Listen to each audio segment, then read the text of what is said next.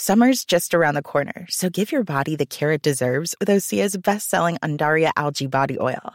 Created by infusing Undaria seaweed in barrels of botanical oils, it leaves skin silky soft and glowing. Plus, it's clinically proven to improve elasticity and deeply moisturize without feeling greasy. It's safe, clean, vegan skincare. Get 10% off your first order at oseamalibu.com with code GLOW, plus free shipping on orders over $60.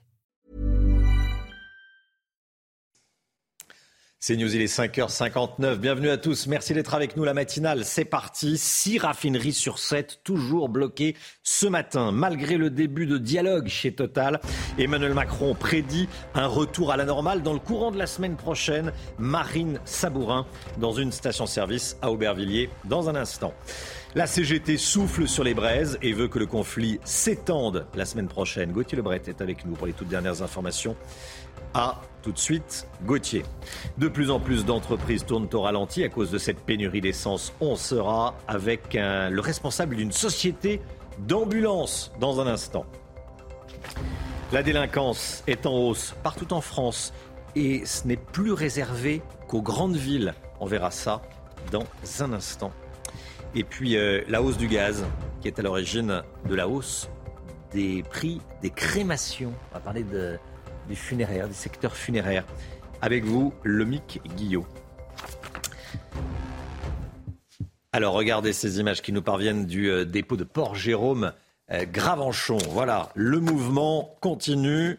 Ce sont des images en direct de Port-Jérôme, Gravenchon, dépôt de carburant ExxonMobil. On sera en direct dans, un instant de, de, de Seine-Maritime avec nos équipes. Un retour à la normale dans le courant de la semaine prochaine, c'est l'annonce d'Emmanuel Macron à propos de la pénurie de carburant qui frappe la France. Il dit que ça va revenir à la normale dans le courant de la semaine prochaine. Il l'a dit hier soir chez nos confrères de France 2. Écoutez ce qu'il a dit. Il sera euh, dans le courant de la semaine qui vient. Pourquoi? D'abord, je vais être très clair. Ceci n'a rien à voir avec la guerre. Rien. Il s'agit de conflits sociaux dans deux entreprises et ce Exxon et Total, qui ont fait des profits importants, parce que le contexte est bon pour ces entreprises, qui ont beaucoup distribué à leurs actionnaires et qui ont beaucoup, euh, qui, ont des négociations en cours, mais où il y a eu euh, des débats salariaux.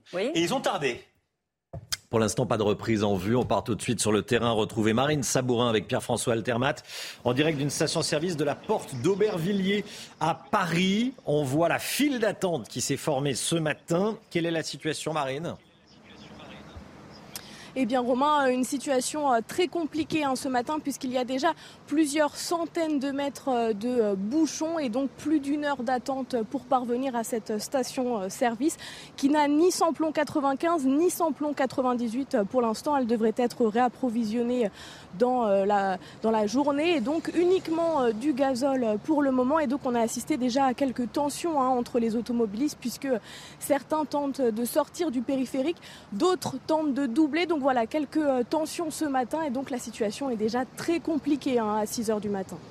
Merci beaucoup Marine Sabourin. Cette information de la nuit, les salariés grévistes de Total Energy ont catégoriquement refusé de reprendre les livraisons de carburant comme leur avait euh, proposé la direction. Selon eux, les exigences de Total sont synonymes de réquisition douce, pas de reprise des livraisons. À la raffinerie d'ExxonMobil de Port-Jérôme, Seine-Maritime, la grève semble s'essouffler. Surprise hier soir, pendant l'Assemblée générale, la grève a été reconduite seulement partiellement. Le dépôt de carburant de Seine-Maritime est soumis à une réquisition depuis hier. Deux salariés grévistes ont dû reprendre le travail euh, dès hier, deux autres ce matin. Philippe Martinez, leader de la CGT, va déposer un référé aujourd'hui pour s'opposer justement à cette réquisition. Alors, pendant que le président de la République dit que la reprise est pour le courant de la semaine prochaine. La CGT, elle, rêve d'étendre le conflit. Elle appelle à une grève nationale pour les salaires et contre les réquisitions. Date prévue mardi prochain. Gauthier Lebret, la CGT, on peut le dire, souffle sur les braises. Oui, elle rêve d'une grève générale, Romain. La CGT, ça pourrait donc bloquer à la fois dans les raffineries, mais aussi à la SNCF et dans les centrales nucléaires, même côté euh, maintenance. Alors hier, euh, la première à parler de grève générale, ça a été euh, Sandrine Rousseau, députée écolo. Mathilde Panot, chef de file de la France Insoumise, est allée eh bien, dans la raffinerie de Normandie soutenir les grévistes. On voit bien la tentative de récupération politique de la NUPES qui a fait une rentrée absolument catastrophique et qui essaye de se, faire, de se refaire une santé et de mobiliser pour sa manifestation de dimanche contre la vie chère. Et pendant ce temps, vous l'avez dit, euh, Romain, Emmanuel Macron parle de retour à la normale la semaine prochaine. Au passage, Elisabeth Borne avait dit que le retour à la normale, euh, c'était pour cette semaine. C'est donc compliqué euh, de croire l'exécutif, tant les faits leur donnent tort depuis le début de ces grèves. Et puis, la question, c'est comment faire Puisque pour le moment, les réquisitions sont très limitées à quatre personnes donc, pour cette raffinerie de Normandie. Alors, on importe du pétrole de chez nos voisins à prix exorbitant. Et puis, il y a les stocks stratégiques dans lesquels on est en train de puiser. Mais est-ce que ça suffira pour un retour à la normale On est en droit de se poser la question. Est-ce que vous approuvez la décision des syndicats de prolonger la grève dans les raffineries Réponse non à 71%, sondage CSA pour CNews. Un chiffre qui monte à 93% chez les sympathisants euh, du centre et à 78% chez les sympathisants de droite. En revanche, la gauche soutient la décision des grévistes à 55%. La délinquance n'est plus réservée aux villes de banlieue parisiennes euh, ou lyonnaises ou marseillaises. Aujourd'hui, elle s'étend partout en France. C'est ce que révèlent nos confrères du Figaro. Oui, ils ont classé les villes moyennes les plus frappées par la délinquance. En tête, on retrouve La Courneuve et Bobigny, mais aussi Angoulême et Auxerre. Le détail avec Sybille Delettre. Valenciennes, Montbéliard ou encore Agde, autant de villes moyennes où le nombre d'agressions coups et blessures volontaires dans l'espace public sont parmi les plus nombreuses, au coude à coude avec des villes de la banlieue parisienne comme la Courneuve. Des chiffres en nette augmentation depuis 2017. Par exemple, à Roubaix, 588 faits ont été recensés en 2021, soit 59,5 pour 10 000 habitants, contre 39 pour 10 000 habitants en 2017. Le désengagement de l'État est pointé du doigt. On peut parler euh, d'une sous-estimation par l'État, mais il y a eu surtout une forme d'aveuglement par rapport à des nouvelles formes de délinquance qui aujourd'hui se sont installées partout. On voit se reconstituer une culture de banlieue, on pourrait dire, c'est-à-dire d'une criminalité organisée. Une flambée de délinquance dans les villes moyennes qui concerne aussi les cambriolages. Sur le podium, Rézé, dans la périphérie de Nantes, ou encore Résine, près de Bordeaux. Et il ne s'agit là que des faits portés à la connaissance des autorités et transmis à la justice. La crise énergétique en France face à l'explosion des prix de, l'énergie, les groupes électrogènes sont très prisés, notamment dans les entreprises. Hein. Oui, mais s'ils sont plus rentables, ils sont malheureusement très polluants. Reportage dans une entreprise qui vend des groupes électrogènes dans l'Hérault avec Jean-Luc Thomas. Face à l'énergie de plus en plus chère, particuliers et sur toute entreprise investissent dans un groupe électrogène. Un bond d'un quart des ventes en moyenne depuis deux mois. Certains professionnels se positionnent pour euh, remettre à niveau euh, leur groupe électrogène par le biais de, révision. Et puis ensuite, tous ceux qui ne sont pas équipés, euh, bah, aujourd'hui, nous consultent. Depuis septembre, cette entreprise loue cet énorme groupe électrogène, une décision vitale selon son dirigeant. On est sur 33 000 euros hors taxes par mois. Plus à ça, il faut rajouter 1500 litres de gasoil par jour. Donc c'est terrible. Avec le groupe électrogène, le prix du kilowattheure baisse aux alentours de 30 centimes. C'est plus rentable par rapport au tarif d'hiver qui commence le 1er novembre euh, euh, que, nous a, que nous a remis EDF. La facture gaz et électricité, c'est plus 900 000 euros pour cette année. Je suis inquiet, notre modèle économique aujourd'hui n'est plus, plus viable. Donc euh, aujourd'hui, on fait tout, on fait feu de tout bois pour trouver des alternatives, trouver, euh, des moyens de s'en sortir. À terme, l'entreprise souhaite devenir quasi autonome en électricité. Elle prévoit dès l'été prochain une ombrière photovoltaïque, plus tard une centrale biomasse et méthanisation.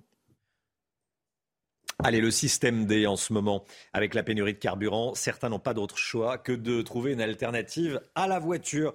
Zoom ce matin sur le covoiturage. quand on n'a pas de voiture soi-même, il faut avoir des collègues qui en ont une. Et alors, est-ce si simple de covoiturer et quelles sont les contraintes et les avantages? On voit ça dans ce reportage signé Stéphanie Rouquier. Ce matin, Eve a récupéré Caroline à Coudoux en plein centre des Bouches-du-Rhône. Direction leur lieu de travail, à une trentaine de kilomètres de là. Je suis déjà très en stress, euh, je cherche déjà un peu de l'essence partout, je tourne dans les villes, mais euh, c'est très compliqué. C'est pas le covoiturage, pas de travail? Ah, honnêtement, je pense que ouais, je viendrai en vélo, sauf que j'habite pas à côté, donc c'est pas évident quoi. Euh, comment faire, je sais pas. Si Caroline a son plein d'essence, elle peut m'emmener, vice versa. Comme Eve et Caroline, de nombreux Français se tournent ces jours-ci vers le covoiturage. Les applications spécialisées dans les trajets domicile-travail enregistrent de fortes hausses d'inscriptions depuis le week-end dernier. Depuis qu'il y a une pénurie, c'est impressionnant. On pourrait remplir la voiture euh, deux fois. Un système D qui a tout de même ses limites. Si la crise dans les stations-service perdure, les conducteurs seront de moins en moins nombreux à pouvoir proposer leurs services. Voilà le, le covoiturage qui a de plus en plus la cote. C'est sympathique, ceci dit, ça, permet de faire des, rencontres, de discuter. Vous êtes covoiture, vous covoitureriez si vous deviez, Alexandra Blanc? Oui, pourquoi pas. J'ai déjà fait plusieurs fois. Après, avec nos horaires en pleine nuit, c'est un peu compliqué. Et avec vous, avec plaisir, Romain. ah bah c'est sympa. Ah, ça, c'est sympa. Ah, oui, on, rigolerait bien. Alors, le covoiturage, non Pardon? oui, Le covoiturage pour vous euh, Oui, mais c'est vrai qu'avec les, les horaires, mais sur le principe, on rigolerait bien tous les deux. Ah oui, ça c'est sûr. On peut faire un départ groupé à telle heure pour arriver tous ensemble à la rédaction. Bien. Voilà, on peut mettre ça en place. Allez, le sport, avec euh, la victoire de l'OM face au Sporting. Regardez CNews Chronique Sport avec Colissimo Facilité, la solution d'affranchissement en ligne dédiée aux professionnels pour simplifier les envois et suivi de colis.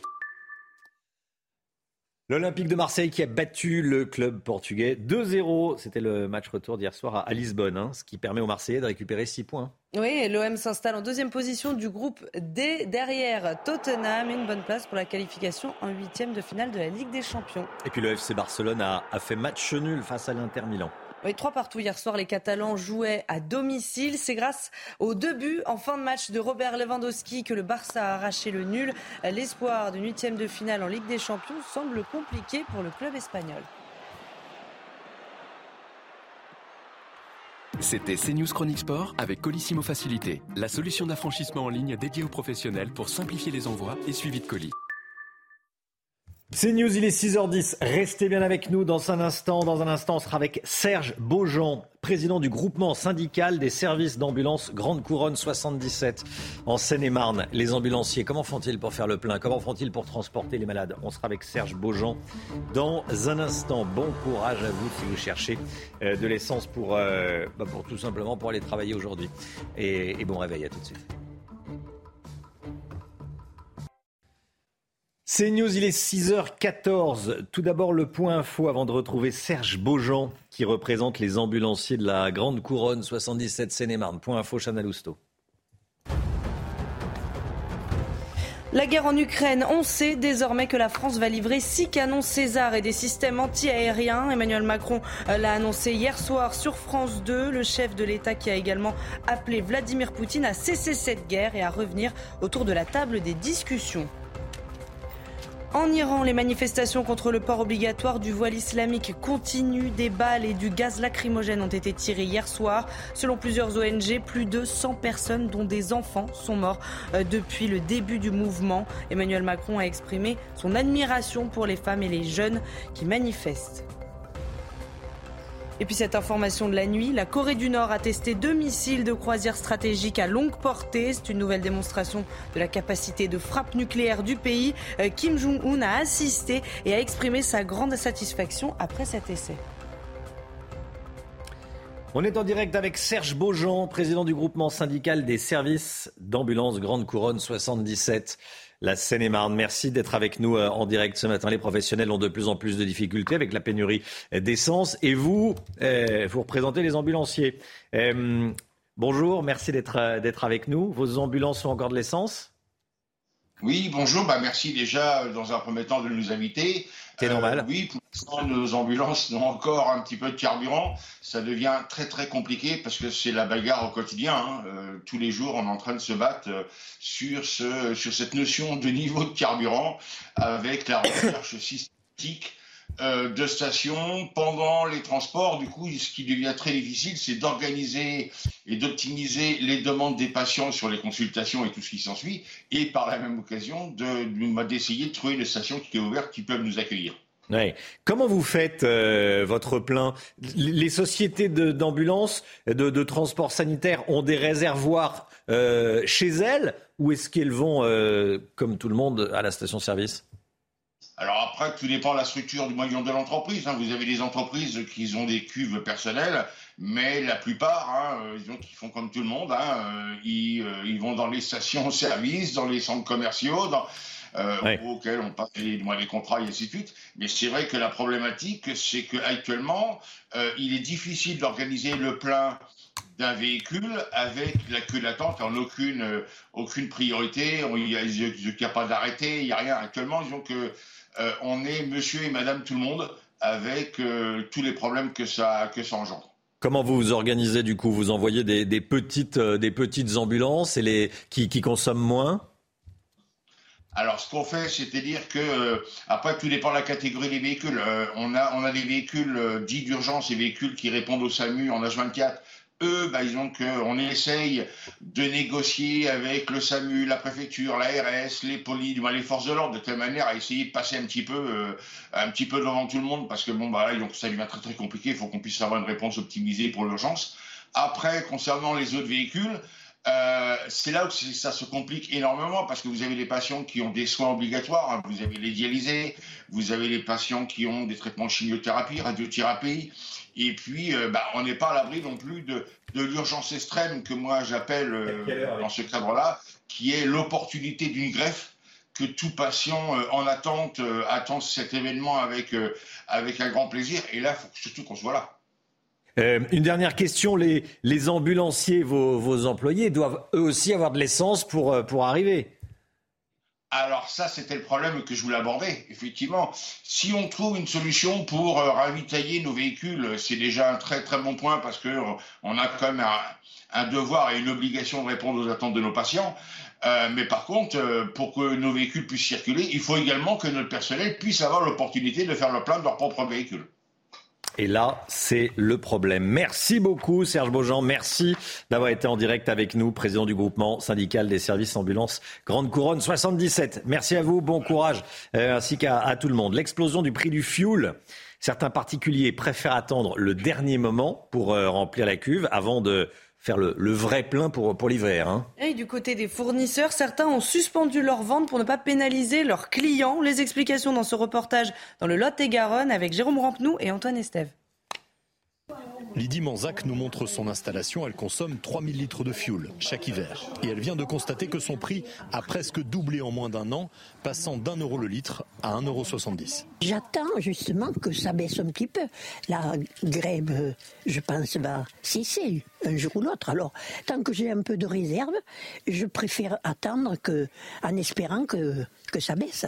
Avec 500 litres dans sa cuve, elle espère tenir jusqu'au mois de décembre. Il ne faut pas s'affouler. Il vaut mieux vivre sur ses réserves et puis attendre des jours meilleurs, enfin, en espérant qu'il y en aura. Le fournisseur de fuel de Lydie a décidé de stopper ses ventes. Il ne livre plus les particuliers tant que le prix n'a pas baissé. Alors c'est une démarche euh, un peu militante. Euh, on fait beaucoup de pédagogie par rapport à nos clients en leur disant d'abord de vérifier euh, leur stock. L'avantage du fuel, c'est un produit que l'on stocke et la plupart de nos clients ont aujourd'hui suffisamment de stock pour démarrer la saison d'hiver. Il faut qu'on les amène à cette réflexion. Mais une fois qu'ils sont dans la réflexion, ils le comprennent. Aucun client ne s'est plaint pour le moment. Ils espèrent des prix moins élevés avant l'hiver. Quant aux professionnels comme les agriculteurs, ils sont toujours livrés en fioul. Ils ont une ristourne gouvernementale de 15 centimes par litre. Et on retourne dans la station essence de la Porte d'Aubervilliers à, Paris. Euh, beaucoup de, difficultés, une file d'attente qui est euh, longue comme le bras. on est avec Marine Sabourin. Marine, comment ça se passe? Vous êtes avec euh, des, automobilistes en, colère, en tout cas agacés. Hein? Oui, euh, c'est ça, Romain. Une situation euh, très compliquée hein, depuis ce matin, puisqu'il y a plus, euh, plus d'une heure d'embouteillage pour parvenir à cette station-service. Et donc, les automobilistes, eh bien, ils sont en colère. Nous sommes avec Patrick, il est chauffeur de taxi. Et Patrick, vous avez fait plusieurs stations et pourtant toujours rien. Toujours rien. Et on attend la livraison là pour ce matin, parce que moi, j'ai un, je mets ou du 95 ou du 98. Et j'ai une autonomie tous les jours de entre 150 et 200 km pour mon travail. Donc déjà, bon, déplacement personnel bien sûr, mais professionnel surtout. Vous êtes chauffeur de taxi, comment vous allez faire dans les prochains jours?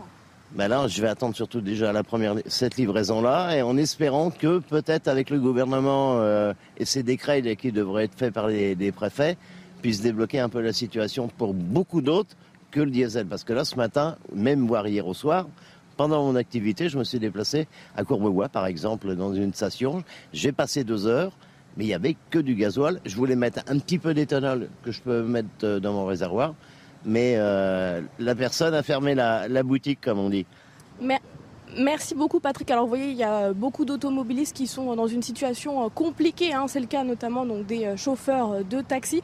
Et donc cette station-service devrait être réapprovisionnée en samplon 95, samplon 98 en fin de matinée. Donc voilà, et vous le voyez sur les images de Pierre-François Altermat, une file d'attente qui ne cesse de s'allonger depuis que nous sommes arrivés. Déjà plus d'une heure d'attente dans cette station-service. Merci beaucoup Marine Sabourin. Restez bien avec nous dans un instant. On verra que l'inflation touche euh, vraiment tous les domaines de la vie et même de la mort. On va voir euh, ça dans la chronique éco. L'inflation qui touche aussi le secteur funéraire. À tout de suite. C'est News, il est 6h25. Bon, la décoration, les images derrière moi sont pas très, très joyeuses. On parle bien d'économie avec vous, Lomique Guillot. Euh, l'inflation touche aussi le secteur funéraire. Hein. Oui, Romain, les, les, effets de l'inflation se mesurent absolument partout au quotidien, même dans les secteurs auxquels on ne pense pas naturellement, hein, comme celui-ci. Ainsi, les professionnels du funéraire prévoient des hausses qui ne sont pas anecdotiques. Elles sont de 35% au minimum pour leurs tarifs sur les deux prochaines années, selon le comparateur de prix Meilleure Pompe Funèbre, dont j'ai appris l'existence en préparant euh, ce, ce, cette chronique. Certains professionnels vont même plus loin en estimant que les prix pourraient être multipliés par 2,5 en 2023. La principale raison à ces hausses, eh bien, c'est évidemment la hausse des prix du gaz parce que les crémations en utilisent énormément. Le coût de l'énergie représente 20% des coûts d'une crémation. Alors avec des prix qui ont été multipliés par 7 en un an, la hausse va fatalement euh, devoir être répercutée sur ce que payent les familles. La Fédération française de crémation s'inquiète même de ces hausses à venir en redoutant que certaines familles ne puissent pas payer euh, la facture des funérailles de leurs proches. Cette fédération milite donc pour que les communes acceptent de baisser ce qu'on appelle la redevance d'occupation du domaine public, c'est-à-dire en gros ce que les opérateurs euh, versent aux communes pour exploiter les crématoriums, une sorte de bouclier tarifaire de la mort en quelque sorte.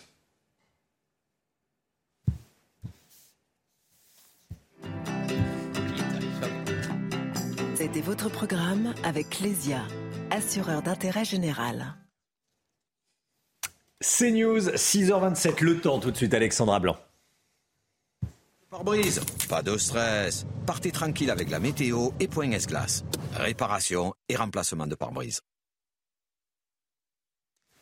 Alexandra Blanc, vous nous emmenez à Münster. Bon, euh, la journée d'aujourd'hui est marquée par le retour de la pluie sur le nord et l'ouest du pays. Oui, Münster, en... c'est un sacré fromage. Hein. Ah oui, vous adorez le fromage, Romain, donc on part dans le Haut-Rhin, du côté de Münster avec vous le voyez. En plus, c'est très joli, hein. regardez, ça donne envie d'y aller avec euh, localement un temps assez nuageux hier. On va retrouver des conditions météo un petit peu plus automnales aujourd'hui avec l'arrivée d'une nouvelle perturbation. Elle va arriver par le nord-ouest et elle va petit à petit se décaler donc du côté de la Lorraine ou encore de l'Alsace. Alors ce matin, un temps très brumeux, perturbation qui arrive par le nord-ouest, une perturbation assez active qui donne donc déjà de bonnes pluies, mais également euh, de bonnes rafales de vent, vous le voyez, près des côtes de la Manche, avec des rafales de l'Orne de 50 à 60 km par heure. Et puis regardez, sur les trois quarts du pays, un temps très brumeux, très nuageux. Attention donc, si vous prenez la route, puisque parfois la visibilité est réduite entre le sud-ouest et le Val de Saône notamment. Dans l'après-midi, eh la perturbation progresse avec de fortes pluies attendues, notamment sur la façade ouest. Vous le voyez, entre les Charentes, la Mayenne ou encore en allant vers le département de la Loire-Atlantique, la grisaille, mais également des averses qui vont gagner le bassin parisien, le nord ou encore le nord-est du pays. En revanche, plus vous irez euh, vers le sud, vers le sud-est, plus vous aurez du beau temps avec un ciel dégagé entre les Alpes du Sud et euh, les Bouches du Rhône. Un petit peu de grisaille également du côté de la Corse. Les températures ce matin très douces grâce eh bien, à ce flux océanique qui se met en place avec 15 degrés à La Rochelle, 13 degrés à Paris, tout comme du côté de Toulouse. Et dans l'après-midi, eh bien, les températures restent très douces pour la saison. Regardez avec en moyenne 17 à Paris, 22 degrés pour le Pays Basque ou encore 20 degrés en moyenne à Lyon, 21 degrés à Grenoble et localement jusqu'à 26 degrés attendus à Perpignan. Température donc toujours très douce. Suite du programme de la pluie, de la pluie et encore de la pluie. C'est plutôt une bonne nouvelle puisque ça permettra d'enrayer la sécheresse. Problème de pare-brise? Pas de stress. Repartez tranquille après la météo avec Point S-Glace. Réparation et remplacement de pare-brise. C'est News, il est 6h29. Merci d'être avec nous. À la une ce matin, un témoignage choc. Celui d'un professeur d'Evry-Courcouronne menacé de décapitation sur fond de prose antisémite. Vous l'entendrez. Les premières réquisitions ont été décidées dans les raffineries, mais la situation ne bouge pas.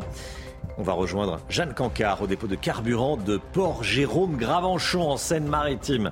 Jeanne Cancard avec Fabrice Elsner. Pas encore de pénurie de produits alimentaires à cause du transport routier au ralenti, mais pour combien de temps encore? Je poserai la question à Valérie Lasserre qui représente les transporteurs frigorifiques. Des agents de maintenance EDF en grève dans les centrales nucléaires. Ça n'impacte pas la production d'électricité, mais ça pourrait retarder le redémarrage de réacteurs actuellement en maintenance. Emmanuel Macron veut que Vladimir Poutine revienne à la table des discussions. Le président de la République qui a par ailleurs promis à l'Ukraine des missiles et de la défense antiaérienne ainsi que six nouveaux canons César. Ce témoignage qu'on vous diffuse ce matin dans la matinale, témoignage d'un professeur menacé de décapitation, et ce à près de, deux ans après l'affaire euh, Samuel Paty. Ce professeur, qui évidemment a souhaité garder l'anonymat, a reçu une lettre de menace sur fond de propos antisémites.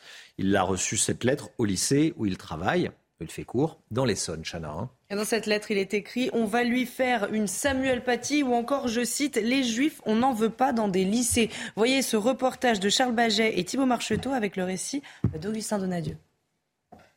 bon, je vais, je vais essayer de, de la lire. L'émotion est encore vive. Ce professeur d'histoire-géographie peine à lire la lettre qui lui a été envoyée à son lycée ce lundi matin. On va lui faire une Samuel Paty à lui et son père le vieux rabbin sioniste. Cinq lignes qui ont bouleversé la vie de cet enseignant. On va s'occuper de lui à la sortie du lycée. Et celle de sa famille. C'est très violent parce que ça me touche personnellement dans mon identité privée et ça me touche en tant que professeur puisque il y a le nom du, du collègue donc c'est pour faire mal aussi. Ce courrier apparaît en effet presque deux ans jour pour jour après l'assassinat du professeur Samuel Paty. C'est une lettre qui n'est euh, pas envoyée à n'importe quel moment, donc euh, oui, ça, ça, interroge et ça, ça met dans une, une angoisse euh, voilà, certaine.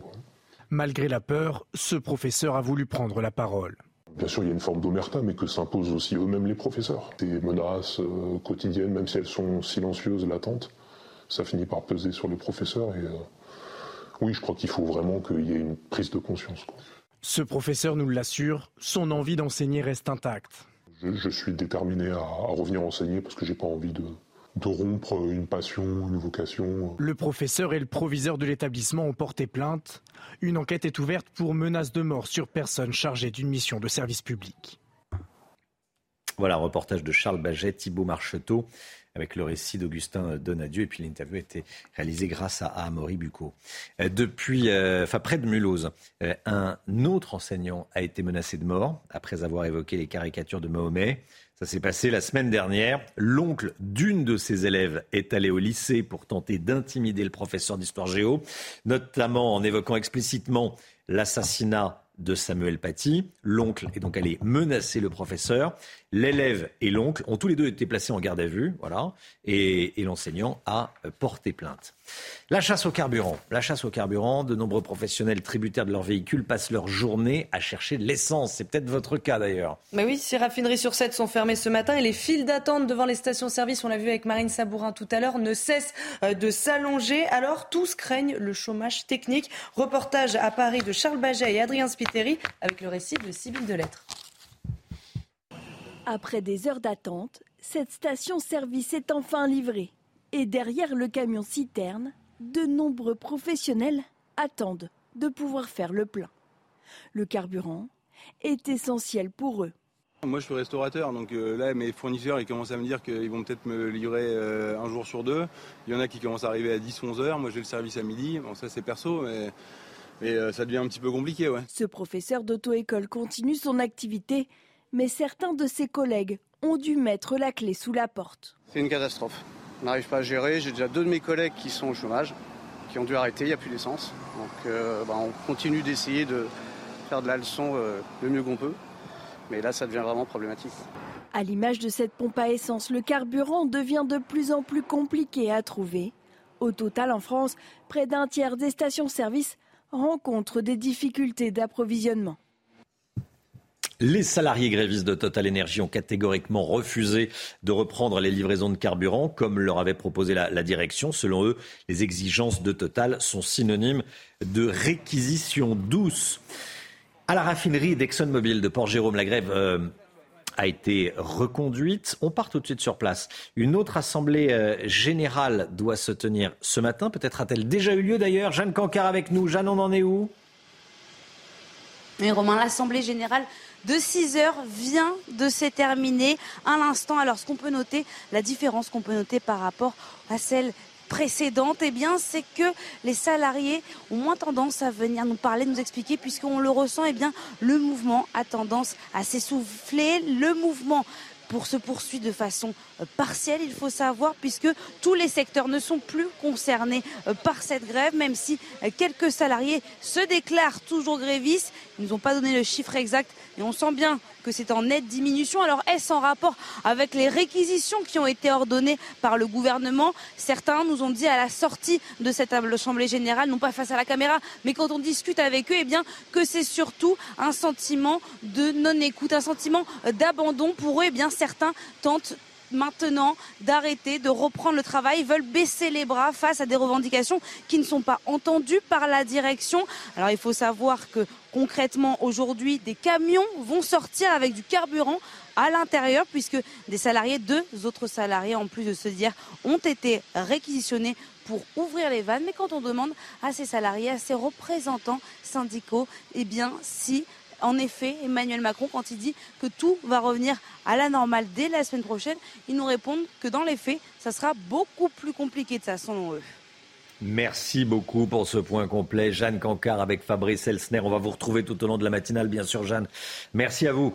Un retour à la normale, donc, dans le courant de la semaine prochaine. C'est euh, ce qu'a donc annoncé euh, Emmanuel Macron hier chez nos confrères de France 2, le président de la République, euh, qui euh, annonce une reprise dans le courant de la semaine prochaine. Après les stations essence, la grève semble s'étendre au nucléaire, la production d'électricité nucléaire. Les grévistes réclament aussi des augmentations de salaire. Les cinq sites nucléaires sont impliqués pour le moment, mais d'autres pourraient se rejoindre au mouvement euh, dans les prochains jours. Les explications d'Augustin Donadieu. Dans cette centrale nucléaire, un réacteur est à l'arrêt. Dans celle-ci, ce sont deux autres unités qui ne produisent plus d'électricité. Au total, en France, cinq sites nucléaires sont impactés par la grève de ces agents. Cette grève, c'est par rapport euh, au salaire. On n'a pas la compensation de l'inflation. Concrètement, sur le terrain, les agents réduisent les capacités de production des réacteurs ou bloquent tout simplement les travaux de maintenance, aussi appelés arrêts de tranche ont choisi de reprendre en main leurs arrêts de tranche et de les bloquer, d'arrêter les, activités euh, qui s'y réalisent. Quand ils le peuvent, ils baissent euh, ce qu'on appelle la charge, c'est-à-dire qu'ils baissent la, dire, la quantité de production. Selon l'entreprise, ces actions pourraient avoir un impact sur la puissance électrique sur le réseau. Mais pour notre consultant, le risque d'embrasement social est bien réel. On entre dans un processus qui est une espèce d'escalade syndicale et que ce qui se passe dans le domaine de, du pétrole, eh bien, va se passer dans le domaine de l'électricité et peut-être touchera peut-être bah, la SNCF ou la RATP. Depuis ce matin 6 heures, ce sont les salariés de la centrale de Gravelines qui ont rejoint le mouvement. Voilà, certains salariés du nucléaire euh, en grève. Comme tous les matins, on vous consulte, on vous donne la parole dans la matinale ce matin. On vous pose cette question. Après les employés des raffineries, c'est au tour de certains salariés de la maintenance de centrales nucléaires de faire grève pour les salaires. Est-ce que la situation du pays vous inquiète? Écoutez vos réponses, c'est votre avis. Je trouve surtout que la situation sociale en France euh, est inquiétante et que je ne vois pas tellement d'issue euh, rapide euh, à cette crise qui commence. On est la France, on est l'une des plus grandes puissances mondiales.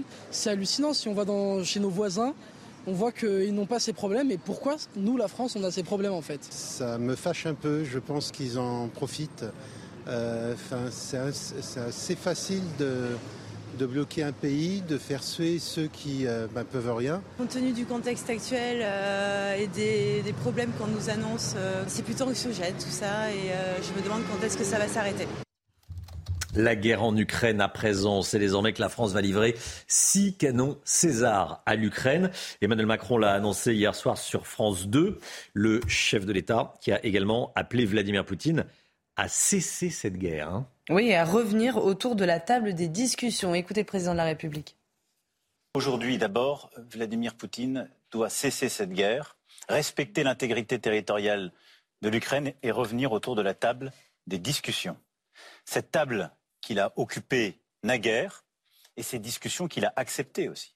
La Russie est un État qui a décidé de faire la guerre, qui tue sur le sol, qui agresse et qui a violé la souveraineté de l'Ukraine.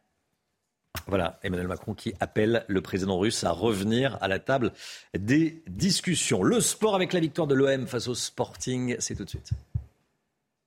Regardez CNews Chronique Sport avec Colissimo Facilité, la solution d'affranchissement en ligne dédiée aux professionnels pour simplifier les envois et suivi de colis.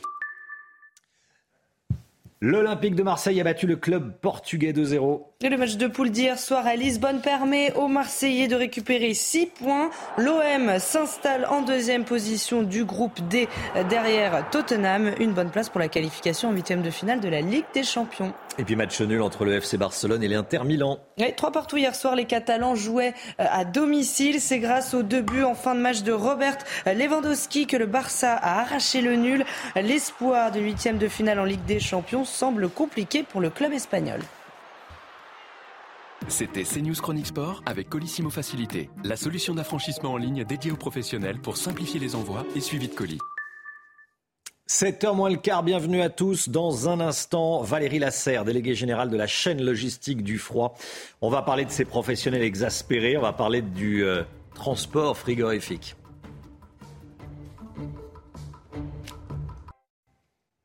C'est News, il est 7h moins le quart, on va parler pénurie de produits frais dans un instant, mais tout d'abord le point info, Chanel Housteau. Un retour à la normale dans le courant de la semaine prochaine. C'est l'annonce d'Emmanuel Macron à propos de la pénurie de carburant qui frappe la France. Il l'a dit hier soir chez nos confrères de France 2. En attendant, six raffineries sur 7 sont toujours à l'arrêt ce matin.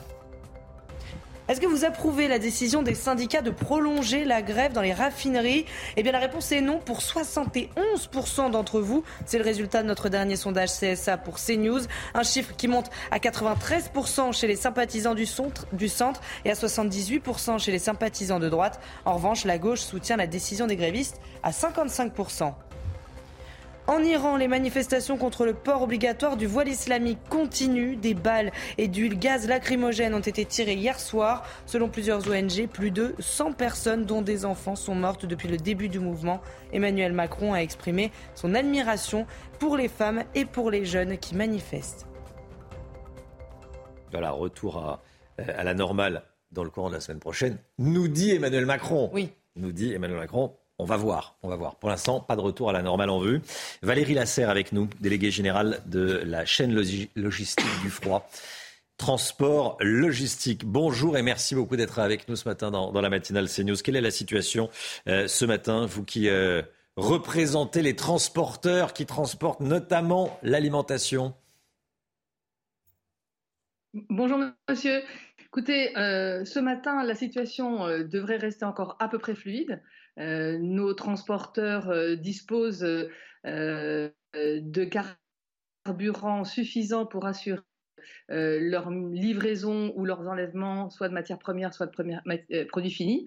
En revanche, elle va commencer à prendre très très sérieusement et je ne vous garantis pas que dans les prochains jours, nous puissions continuer à réaliser ces opérations logistiques et qu'il ne puisse pas commencer à manquer de produits. Hmm. Euh, pas de pénurie à ce jour de produits frais. Dans combien de jours ça va être tendu? Alors non, pas de pénurie, euh, mais euh, ça, pourrait commencer à devenir extrêmement difficile très vite. pour plusieurs raisons. D'abord parce que si nous n'avons pas de carburant, nos camions ne peuvent ne peuvent pas rouler, donc ils ne peuvent pas aller chercher les produits pour les emmener d'un point A ou un point B. Euh, et puis la deuxième, c'est que nous n'avons aucune visibilité sur quand euh, nous pouvons espérer être réapprovisionnés dans nos cuves ou avoir accès du carburant dans les services. Donc c'est euh, quelque chose qui est très flou et qui évolue au jour le jour et qui pourrait évoluer extrêmement rapidement si la situation ne se détendait pas rapidement. Vous transportez des produits alimentaires avec les camions frigorifiés, mais aussi des produits de santé, notamment les vaccins. Nous, transportons tout ce qui nécessite d'être conservé sous une certaine température. Donc effectivement, les produits euh, alimentaires, euh, les, fruits et légumes, la viande, les poissons, les plats cuisinés, les plats surgelés, crème glacée, euh, tout ce qui nécessite d'être conservé sous température dirigée, positive ou négative, et, puis également les produits de santé, les vaccins, certains médicaments qui doivent être sous une température maîtrisée pour en assurer la bonne conservation. Merci beaucoup Valérie Lasserre.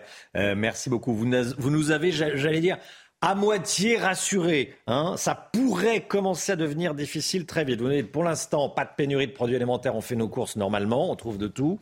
Mais la situation pourrait déraper euh, très rapidement. C'est ce que je retiens de votre intervention. Merci à vous. Très bonne journée. Bon courage à tous, bien sûr. Dans un instant, la CGT qui rêve d'une euh, grève générale, qui rêve d'une grève nationale à partir de la semaine prochaine. On en parle dans un instant. La politique, Gauthier Lebret, à suivre. À tout de suite.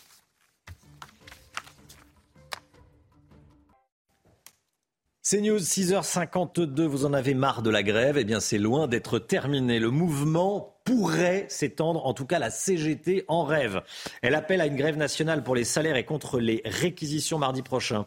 Gauthier Lebret, la, la CGT souffle sur les braises. La CGT Romain rêve d'une grève générale ça pourrait bloquer donc à la fois dans les raffineries, à la SNCF et dans les centrales nucléaires côté euh, maintenance. Hier, c'est Sandrine Rousseau, députée euh, écolo, qui a été euh, la première à parler de grève générale et Mathilde Panot, chef de file de la France insoumise, est allée sur le site d'Esso en Normandie pour soutenir les grévistes. On voit bien la tentative de récupération politique de la NUPES qui essaye de se refaire une santé après une rentrée épouvantable et de mobiliser pour sa manifestation de dimanche contre la vie chère. Et donc, pendant euh, ce temps, eh bien, Emmanuel Macron nous promet un retour à la normale pour la semaine prochaine. Au passage, Elisabeth Borne avait promis un retour à la normale pour cette semaine. C'est donc de plus en plus compliqué de croire l'exécutif, tant euh, les faits leur donnent tort depuis euh, le début de cette crise. Il ne devait pas y avoir de pénurie, il y a eu des pénuries. Il ne devait pas y avoir de réquisitions, il y a eu des réquisitions.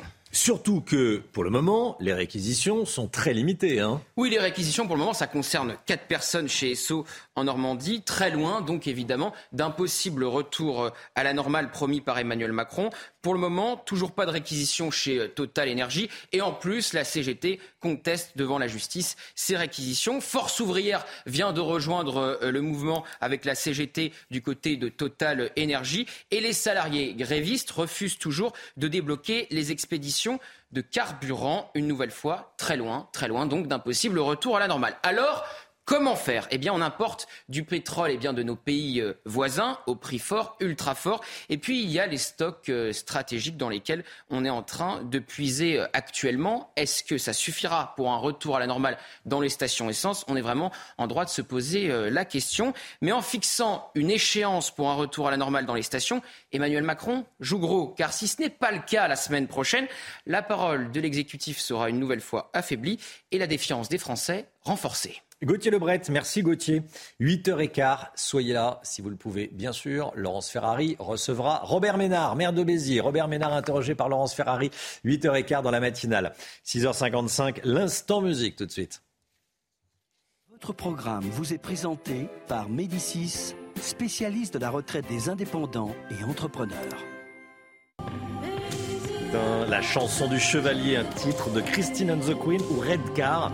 Dans ce clip, L'artiste est aux côtés de la statue euh, L'âge d'airain de Rodin, une performance artistique avec de la danse et des paillettes et du rose. Regardez.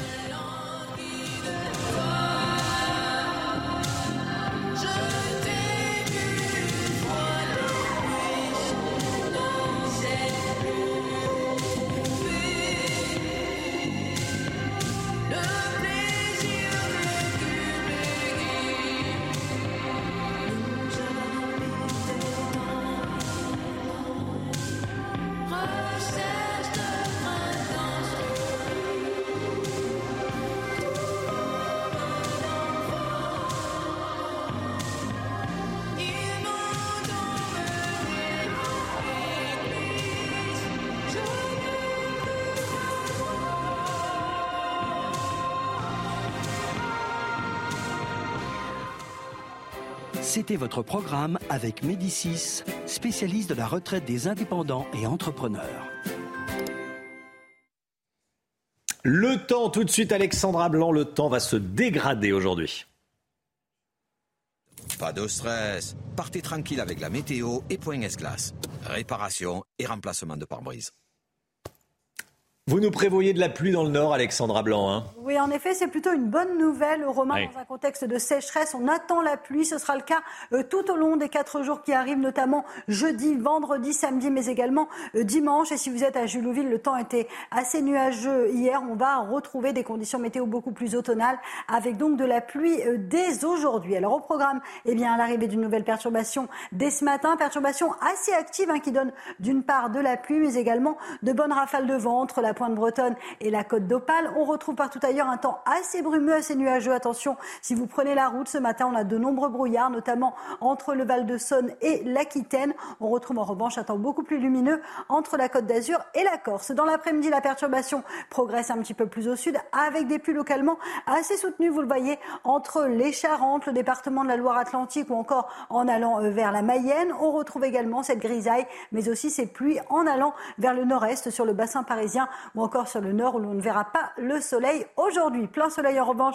autour du golfe du Lion ou encore sur les Alpes du Sud. Les températures très douces grâce à ce flux océanique, 13 degrés à Paris, 13 degrés également à Toulouse ou encore 17 degrés à Ajaccio. Et dans l'après-midi, eh bien, les températures restent toujours très douces pour la saison, même si elles baissent un petit peu sur le nord avec cette perturbation, 18 degrés en moyenne entre la Bretagne et le département de la Manche, 17 degrés à Paris et toujours cette chaleur qui va se maintenir à Perpignan avec 26 degrés cet après-midi. La suite du programme, je sais que ça vous intéresse, eh bien, on va avoir ce qu'on appelle tout un défilé de perturbations. Alors, vendredi, un temps très mitigé sur les régions du nord. Plus vous irez vers le sud, plus vous aurez du beau temps. Et puis, samedi et dimanche, un temps assez automnal, assez gris sur les régions du nord. En revanche, si vous êtes dans le sud-ouest, eh bien, vous allez avoir du grand beau temps, hein, samedi et dimanche. Donc, conditions météo contrastées. Si vous cherchez le soleil, il faudra aller dans le sud ce week-end, puisque sur le nord, on va retrouver de la grisaille, mais également de bonnes rafales de vent. Côté température, ça reste doux. Il fera même presque chaud lundi prochain. Problème de pare-brise Pas de stress. Repartez tranquille après la météo avec Point S-Glace. Réparation et remplacement de pare-brise. C'est News, il est bientôt 7h. Merci d'être avec nous. Merci d'avoir choisi CNews pour démarrer cette journée. À la une, ce matin, la situation pétrolière en France. Les grévistes maintiennent le blocage. Six raffineries sur sept sont toujours bloquées, malgré le début de dialogue chez Total. Emmanuel Macron prédit un retour à la normale dans le courant de la semaine prochaine. Marine Sabourin dans une station-service à Aubervilliers près de Paris dans un instant. De plus en plus d'entreprises tournent au ralenti à cause de cette pénurie d'essence. On sera en direct avec Tanguy Simon, gérant d'une entreprise de sécurité. La délinquance est en hausse partout en France et ce n'est plus réservé aux grandes villes. La violence n'épargne plus les villes moyennes. La hausse du prix du gaz, qui est à l'origine de la hausse du prix des crémations. On verra ça avec le Guillot. Et puis la colère qui ne cesse de monter face à la pénurie d'essence et, et, la grève. On verra ça avec Pierre Chasseret dans la chronique auto.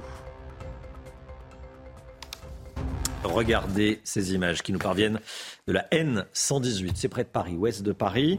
Euh, sens province Paris, sur la droite. Voilà, sur la droite. C'est la file d'attente pour la station-service. Euh, ils, se rangent, ils sont plutôt sympas, ils se rangent sur la bande d'arrêt d'urgence. Euh, accessoirement, c'est assez dangereux. Accessoirement, les, les, gens ont à peu près une heure d'attente là. Une heure d'attente. Bon courage Bon courage à vous tous. Déjà de longues files d'attente. Un retour à la normale dans le courant de la semaine prochaine, c'est ce que nous prévoit le président de la République, Chana. Hein et ce, malgré ce qu'on vient de voir, Romain. Mmh. Donc, il l'a dit hier soir chez nos confrères de France 2. Écoutez. Il sera euh, dans le courant de la semaine qui vient. Pourquoi? D'abord, je vais être très clair. Ceci n'a rien à voir avec la guerre. Rien. Il s'agit de conflits sociaux dans deux entreprises et ce Exxon et Total, qui ont fait des profits importants, parce que le contexte est bon pour ces entreprises, qui ont beaucoup distribué à leurs actionnaires et qui ont beaucoup, euh, qui ont des négociations en cours, mais où il y a eu euh, des débats salariaux. Oui. Et ils ont tardé. Voilà, est-ce que le président de la République ne pêche pas par excès d'optimisme? On rejoint tout de suite Marine Sabourin, Pierre-François Altermat dans le nord de Paris, Chana. Hein Ah oui, on va, vous êtes porte d'Aubervilliers dans la capitale. Alors Marine, dites-nous quelle est la situation ce matin. Est-ce qu'il y a du monde? Oui, Chana, alors il y a énormément, euh, énormément de monde hein, euh, ce matin dans cette euh, station-service à Aubervilliers. Il y a plus d'une heure de queue et donc il y a plusieurs centaines de mètres d'embouteillage sur le périphérique parisien. Donc nous sommes avec Smaïn. Smaïn, bonjour. Alors vous avez fait plusieurs stations pour trouver ce que vous vouliez? J'ai fait peut-être une dizaine, même depuis hier soir. J'ai tourné un petit peu pour regarder. Ici, il y a du carburant. Il y a une foule de ouf. Ici, il y a d'autres stations, ils sont tous fermés. Vous allez faire comment dans les prochains jours? Vous travaillez dans le bâtiment, ça va se passer comment? Bah, Maintenant, s'il n'y a pas de carburant, je vais garer ma voiture. J'ai pas le choix. Je ne vais pas rester à tourner euh, ce qui reste de mon carburant et après, il n'y a plus rien. Et je suis obligé de faire une station, obligé de faire euh, le plein, sinon je ne pourrais pas bosser. Vous êtes dans quel état d'esprit ce matin? Oh, je, Franchement, c'est pas, je suis pas bon. Pas de morale, je suis énervé. Et chaque foule, chaque il y, a du monde qui sont tout énervés, du coup, euh, c'est pas possible. Merci beaucoup, Smaïn. Alors, euh, vous voyez donc une situation euh, très compliquée. Les, les automobilistes sont particulièrement tendus puisqu'il y a des personnes qui ont essayé de doubler pour entrer dans la file d'attente. Et puis d'autres personnes, d'autres automobilistes sont carrément rentrés par la sortie pour obtenir du carburant dans cette station-service. Merci beaucoup, Marine Sabourin. Euh, je vous entendais nous, nous dire qu'il y avait des gens qui doublaient. Alors ça, ça, doit être agaçant. Quand on fait une heure d'attente, il y a quelqu'un qui vous passe devant. Il faut pas s'énerver. Il faut garder son sang-froid. On n'est pas violent, mais ça doit sacrément agacer. C'est un euphémisme. Marine Sabourin, Pierre-François Altermat, merci à tous les deux. Les salariés grévistes de Total Energy ont refusé de reprendre les livraisons de, de carburant comme le leur avait proposé la, direction. Hein, ça, c'est dans les, dans les raffineries, Chana. Oui, donc il n'y aura euh, pas de reprise de livraison pour le moment. À la raffinerie d'ExxonMobil de Port-Jérôme, la grève semble s'essouffler. Oui, une assemblée générale a eu lieu ce matin. La grève a été reconduite seulement euh, partiellement. Écoutez, Renaud Prévost, coordinateur force ouvrière du groupe ExxonMobil le mouvement est reconduit. Après, effectivement, il y, a, un essoufflement, il y a un accord qui a été signé. La médiatisation aussi, ben, c'est pas ce qu'on attendait. Nous, on était euh, sur du local. effectivement, du fait des réquisitions que l'État est rentré dedans, ça a médiatisé le mouvement. Et c'est sûr que c'est pas ce qu'on pas ce qu'on voulait faire. C'est pas ce qu'on voulait faire. Donc, obligatoirement, oui, il y a aussi un essoufflement des salariés. Est-ce que vous approuvez la décision des syndicats de prolonger la grève dans les raffineries? La réponse est non pour 71% d'entre vous. Regardez le résultat de notre sondage, c'est ça pour CNews. 71% de non, 29% de oui qui approuvent la prolongation de la, de la grève. Ça dépend également de votre bord politique, hein, forcément. Oui, puisque ce chiffre montre à 93% chez les sympathisants du centre et à 78% chez les sympathisants de droite. En revanche, la gauche soutient la décision des grévistes à 55%. Allez, le sport tout de suite avec la, la victoire de l'OM face au Sporting. C'était hier soir. Regardez CNews Chronique Sport avec Colissimo Facilité, la solution d'affranchissement en ligne dédiée aux professionnels pour simplifier les envois et suivi de colis. L'OM, l'Olympique de Marseille, a battu le club portugais du Sporting 2-0. Hein. le match de poule d'hier soir à Lisbonne permet aux Marseillais de récupérer 6 euh, points. L'OM s'installe en deuxième position du groupe D derrière Tottenham. Une bonne place pour la qualification en huitième de finale de la Ligue des Champions. Et puis toujours en foot, le FC Barcelone a fait match nul face à l'Inter Milan. Oui, trois partout hier soir, les Catalans jouaient à domicile. C'est grâce au deux buts en fin de match de Robert Lewandowski que le Barça a arraché le nul. L'espoir d'un huitième de finale en Ligue des Champions semble compliqué pour le club espagnol. C'était CNews Chronique Sport avec Colissimo Facilité, la solution d'affranchissement en ligne dédiée aux professionnels pour simplifier les envois et suivi de colis. C'est News, il est 7h05. Restez bien avec nous. Je vous le disais dans les titres, la délinquance n'est plus réservée aux villes de banlieue parisiennes, banlieue lyonnaise, banlieue marseillaise. Les villes moyennes sont touchées. On en parle dans un instant. À tout de suite.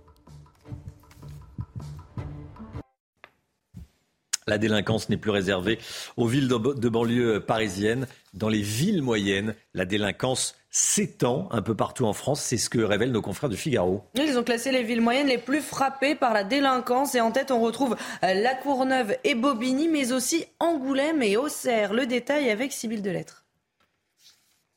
Ancienne, Montbéliard ou encore Agde. Autant de villes moyennes où le nombre d'agressions, coups et blessures volontaires dans l'espace public sont parmi les plus nombreuses. au coude à coude avec des villes de la banlieue parisienne comme la Courneuve. Des chiffres en nette augmentation depuis 2017. Par exemple, à Roubaix, 588 faits ont été recensés en 2021, soit 59,5 pour 10 000 habitants, contre 39 pour 10 000 habitants en 2017. Le désengagement de l'État est pointé du doigt. On peut parler euh, d'une sous-estimation par l'État, mais il y a eu surtout une forme d'aveuglement par rapport à des nouvelles formes de délinquance qui aujourd'hui se sont installées partout. On voit se reconstituer une culture de banlieue, on pourrait dire, c'est-à-dire d'une criminalité organisée. Une flambée de délinquance dans les villes moyennes qui concerne aussi les cambriolages. Sur le podium, Rézé, dans la périphérie de Nantes, ou encore Résine, près de Bordeaux. Et il ne s'agit là que des faits portés à la connaissance des autorités et transmis à la justice. C'est News, il est 7h10. La situation dans les stations-service toujours aussi compliquée. Je voulais qu'on vous remontre ces images tournées ce matin sur la nationale 118. C'est un exemple, hein. mais regardez, ce sont des voitures à droite qui attendent pour euh, faire le plein. Elles sont accessoirement sur la route, ce qui euh, bloque derrière, bien sûr. Il y a euh, de longues, longues, longues files d'attente, des dizaines et des dizaines de minutes pour ne pas être certain, au final, de trouver son carburant.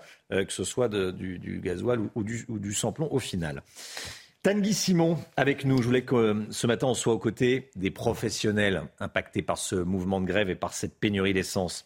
Tanguy Simon, gérant d'une entreprise de sécurité. Bonjour, merci d'être avec nous. Vous installez des, des, systèmes de sécurité sur les chantiers. Vos employés et, votre entreprise ont encore de l'essence ce matin? euh, C'est très très compliqué. tout le monde cherche. Euh, tout le monde est mobilisé, euh, mes salariés se lèvent tôt pour essayer de trouver euh, cette essence qu'on ne trouve plus. Tanguy Simon? Oui. Oui, c'est très compliqué, très compliqué ce matin. ils perdent du temps à faire le plein, vos employés, c'est ça? Globalement, on perd à peu près deux heures par jour et par employé deux heures par jour et par employé pour euh, chercher, du, chercher du, du, carburant. Comment vous ferez si vous n'avez plus d'essence? Eh ben, c'est le gros problème. Je ne sais pas. On est en train de replanifier tous nos rendez-vous. On est en train de décaler des installations. Euh, c'est une situation qui est euh, vraiment excessivement pénible. Euh, et c'est pas que nous ce sont nos clients aussi. On travaille avec le monde du BTP qui est très fortement impacté. Très fortement impacté, bien sûr. Vous comprenez la grève ou vous avez l'impression d'être euh, pris en otage? Quel est votre point de vue et qu'est-ce que vous disent vos, employés? Il est clair que nos employés sont absolument dégoûtés.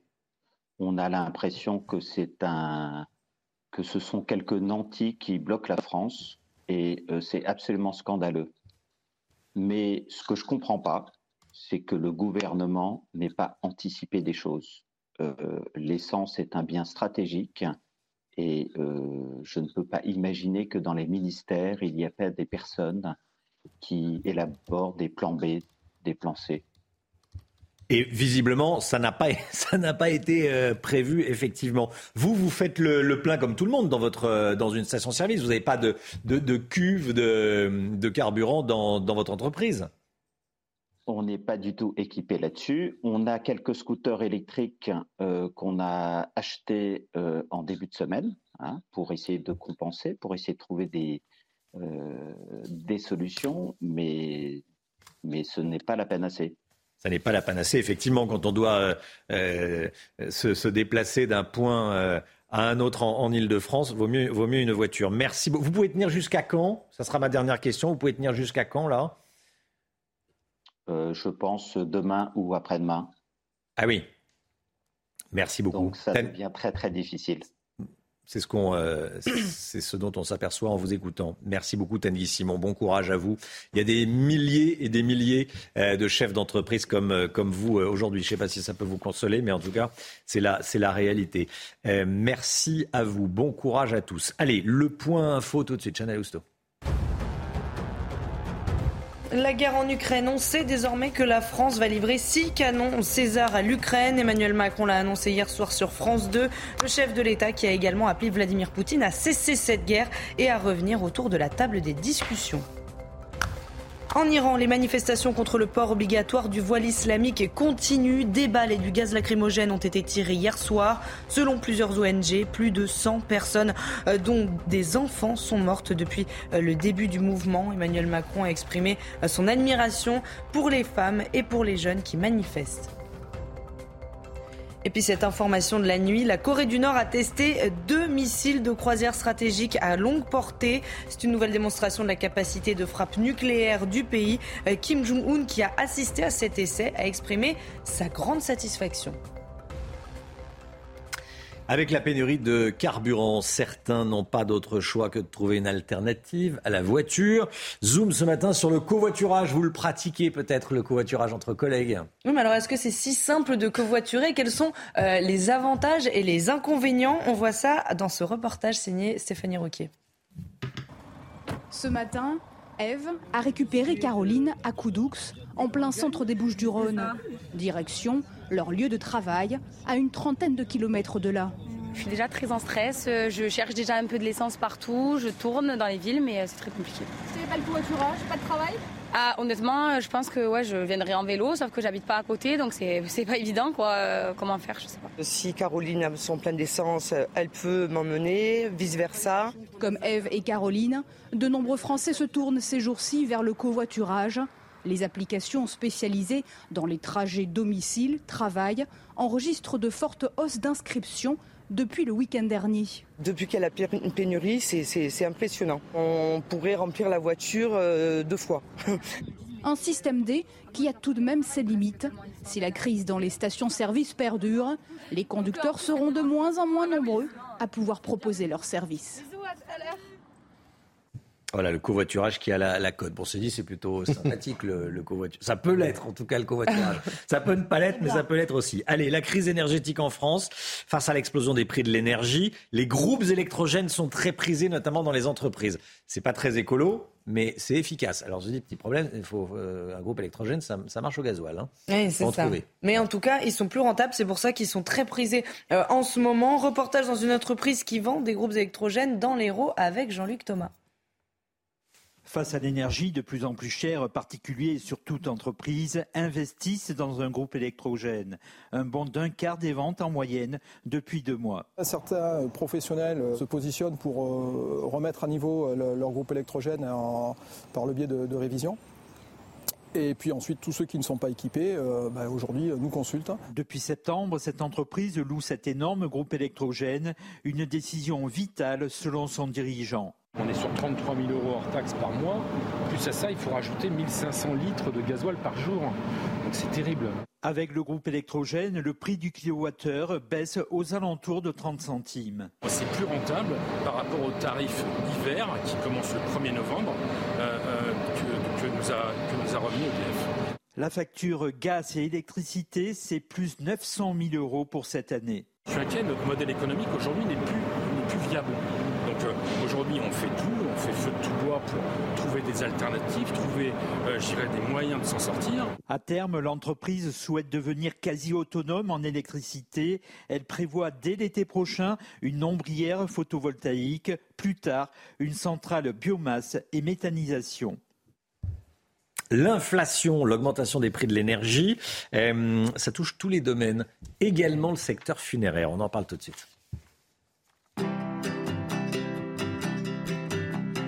Votre programme avec Lesia, assureur d'intérêt général.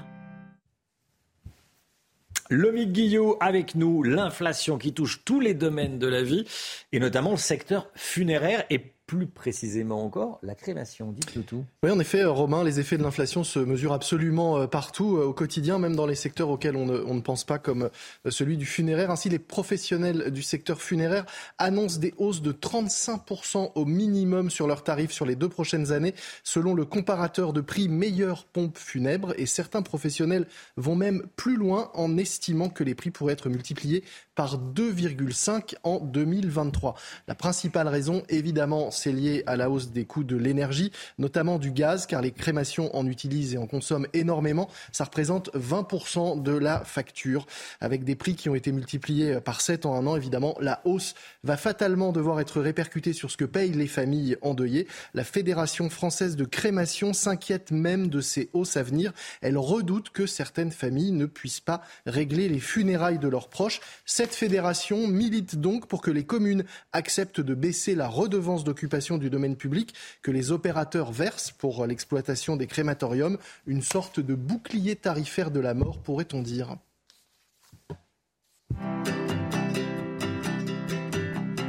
C'était votre programme avec Clésia, assureur d'intérêt général.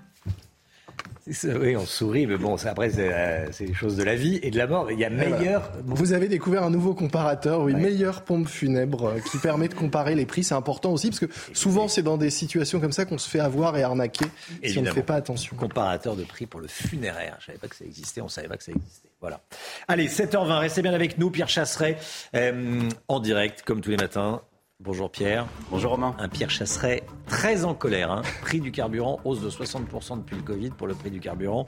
Vous êtes en colère parce que le prix du carburant augmente et parce qu'on a des difficultés à en trouver. C'est dans un instant, à tout de suite. Rendez-vous avec Pascal Pro dans l'heure des pros, du lundi au vendredi de 9h à 10h30.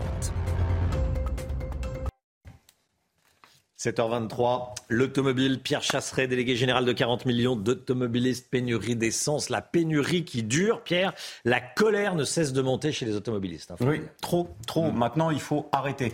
Euh, franchement, le droit de grève est une chose, aucun problème. Paralyser le pays, c'est une autre chose. Pendant que les employés de Total revendiquent une augmentation de 10%, qu'on voudrait tous, hein, toute la France veut une augmentation de 10%, les automobilistes, eux, constatent une augmentation de plus de 60% des prix à la pompe sur les carburants en moyenne depuis le Covid. Euh, au 11 mai 2020, sur le gasoil, on était à 1,16€. Aujourd'hui, on est à 1,93€. Sur le samplon 95, on était à 1,21€. On est à 1,72€ aujourd'hui. Et encore, ça, c'est quand on a la chance d'en avoir. Combien d'entre nous ont la capacité de prendre 40 millions d'automobilistes en otage de la route à travers notre profession? Je conteste pas le droit de grève, mais bien l'attitude jusqu'au boutiste de grévistes qui n'en ont rien à faire du quotidien des restes des Français, avec un accent sur la France des régions, parce qu'aujourd'hui on voit bien ce qui se passe en région. Bah, évidemment. Eh là, la France périurbaine, la France qui mmh. travaille, il faut impérativement siffler la fin de la récréation maintenant. Est-ce que vous pensez, Pierre, que les premières réquisitions annoncées par le gouvernement permettront de rassurer les automobilistes. Elisabeth Borne nous dit ça s'arrange dans la semaine. Finalement, Emmanuel Macron nous dit pas de problème pour la semaine prochaine. Non, Romain, ça ne changera rien. Et soyons clairs, les réquisitions ne régleront rien. Emmanuel Macron nous annonce une amélioration.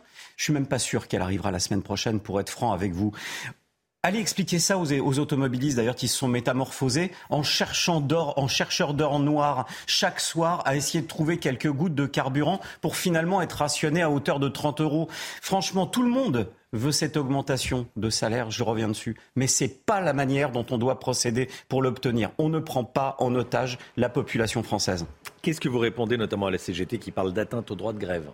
Que l'arme n'est pas adaptée, qu'on n'ouvre pas une porte de négociation avec un pied de biche, que c'est pas comme ça que ça fonctionne. Je vais leur répondre que ce matin, il y a des enfants qui vont pas pouvoir se rendre au collège, au lycée. Je vais leur répondre qu'il y a des accidents qui arrivent sur la route notamment. Euh, tiens, on va partir du, côté de l'autoroute A1 qui a été bloquée sur 22 km avec un automobiliste qui a dû être désincarcéré de sa voiture parce qu'il s'était fait percuter pendant qu'il était dans la file d'arrêt en attendant de l'essence. Je vais surtout leur répondre que la situation est grave et qu'on a besoin d'une intervention gouvernementale maintenant forte parce que les sujets carburants qui débutent sur le mois d'octobre, quand on a un peu de mémoire, on sait ce que ça donne. Le carburant est un dossier sensible qu'on ne peut pas laisser au hasard. C'est un produit de première nécessité pour les Français. Il faut réagir maintenant parce que l'étincelle est allumée. Colère de Pierre Chasseret. Merci beaucoup, Pierre. Délégué général de 40 millions d'automobilistes. Vous-même, vous allez chercher de l'essence. Vous n'en avez plus. On va vous appeler, tiens, euh, à, 8h30 en Skype, en FaceTime, en ce qu'on veut. on sera en direct avec vous à 8h30. Vous nous direz euh, si vous avez réussi à, trouver de, l'essence. Merci, Pierre. 7h26. Restez bien avec nous sur CNews. Dans un instant, témoignage choc d'un professeur qui a reçu une lettre de menace, de décapitation, vous avez bien entendu, euh, et ce à quelques jours du deuxième triste bien triste anniversaire de la décapitation, de la, de la mort, de l'assassinat et de l'attentat islamiste qui a visé Samuel Paty. Ce professeur d'Evry-Courcouronne témoigne sur CNews, vous l'entendrez dans, dans, un instant. le temps, la météo, Alexandra Blanc. Problème de pare-brise? Pas de stress. Partez tranquille avec la météo et Point S-Glace. Réparation et remplacement de pare-brise. La météo avec vous, Alexandra Blanc. La journée va être marquée par le retour de la pluie. Hein. Oui, en effet, conditions météo qui vont se dégrader. Hier, les conditions météo sont restées agréables, notamment du côté de Saumur en Auxois. Et bien là, dégradation avec l'arrivée d'une nouvelle perturbation. Perturbation active que l'on retrouve d'ailleurs dès ce matin euh, sur le nord-ouest avec au programme le retour de la pluie. C'est plutôt une bonne nouvelle dans un contexte dans un contexte pardon, de sécheresse. On retrouvera également un temps assez brumeux, assez nuageux entre le sud-ouest, les régions centrales ou encore en remontant justement vers la Bourgogne ou encore la Franche-Comté. Dans l'après-midi, eh la perturbation redescend un petit peu plus au sud avec de fortes pluies attendues entre le département de la Loire-Atlantique ou encore en allant euh, vers les Charentes. Cet après-midi, on retrouvera donc un temps très gris hein, sur euh, les trois quarts du pays, excepté en Méditerranée ou encore euh, du côté de la Corse où là, les conditions météo resteront assez agréables. Je vous le disais, renforcement du vent sur la façade ouest et fortes pluies, notamment euh, sur le nord-ouest du pays. Les températures, eh bien, températures plutôt douces grâce à qui? Grâce à ce flux océanique qui se met en place avec en moyenne 15 degrés à La Rochelle ou encore 13 degrés à Toulouse. Aucune gelée euh, ce matin. Et puis dans l'après-midi, les températures sont toujours très douces pour la saison. 18 degrés en Bretagne, 17 degrés à Paris. Vous aurez en moyenne 20 degrés entre Clermont-Ferrand et la région lyonnaise et localement jusqu'à 26 degrés à Perpignan. La suite du programme, défilé de perturbations avec du mauvais temps attendu vendredi, samedi et dimanche, notamment sur les régions du nord. Tandis que si vous êtes dans le sud-ouest ce week-end, eh bien, les conditions météo seront presque estivales. On en reparlera, mais sur le nord, retour de l'automne dès aujourd'hui. Pas de stress. Repartez tranquille après la météo avec Point Glace. Réparation et remplacement de pare-brise. C'est News, il est 7h29. Bienvenue à tous. À la une ce matin, un témoignage choc que vous allez entendre. Celui d'un professeur d'Evry-Courcouronne menacé de décapitation sur fond de prose antisémite. Vous l'entendrez. Les premières réquisitions ont été décidées dans les raffineries, les dépôts de carburant, mais la situation ne bouge pas. On va rejoindre Jeanne Cancard au dépôt de carburant de Port-Jérôme-Gravenchon en Seine-Maritime. A tout de suite, Jeanne. Des agents de maintenance EDF en grève dans les centrales nucléaires. Ça n'impacte pas la production d'électricité, mais ça pourrait retarder le redémarrage de réacteurs actuellement en maintenance. On va tout vous expliquer. Et puis Emmanuel Macron veut que Vladimir Poutine revienne à la table des discussions. Le président de la République qui a promis à l'Ukraine des missiles, de la défense antiaérienne et six nouveaux canons César. Ce témoignage, donc tout d'abord, témoignage anonyme bien sûr pour des raisons évidentes de sécurité, d'un professeur qui a été menacé de décapitation. Cet homme a reçu une lettre de menace sur fond de propos antisémites. Il l'a reçue au lycée où il fait cours dans l'Essonne, Chana. Et dans cette lettre, il est écrit, euh, je cite, on va lui faire une Samuel Paty, ou encore, je cite une nouvelle fois, les Juifs, on n'en veut pas dans des lycées. Reportage de Charles Bagette et Thibault Marcheteau avec le récit d'Augustin Donadieu bon, je vais, je vais essayer de, de la lire. L'émotion est encore vive. Ce professeur d'histoire-géographie peine à lire la lettre qui lui a été envoyée à son lycée ce lundi matin. On va lui faire une Samuel Paty, à lui et son père, le vieux rabbin sioniste. Cinq lignes qui ont bouleversé la vie de cet enseignant. On va s'occuper de lui à la sortie du lycée. Et celle de sa famille. C'est très violent parce que ça me touche personnellement dans mon identité privée et ça me touche en tant que professeur puisque il y a le nom du, collègue, donc c'est pour faire mal aussi. Ce courrier apparaît en effet presque deux ans jour pour jour après l'assassinat du professeur Samuel Paty. C'est une lettre qui n'est euh, pas envoyée à n'importe quel moment, donc euh, oui, ça, ça interroge et ça, ça met dans une, une angoisse euh, voilà, certaine. Malgré la peur, ce professeur a voulu prendre la parole.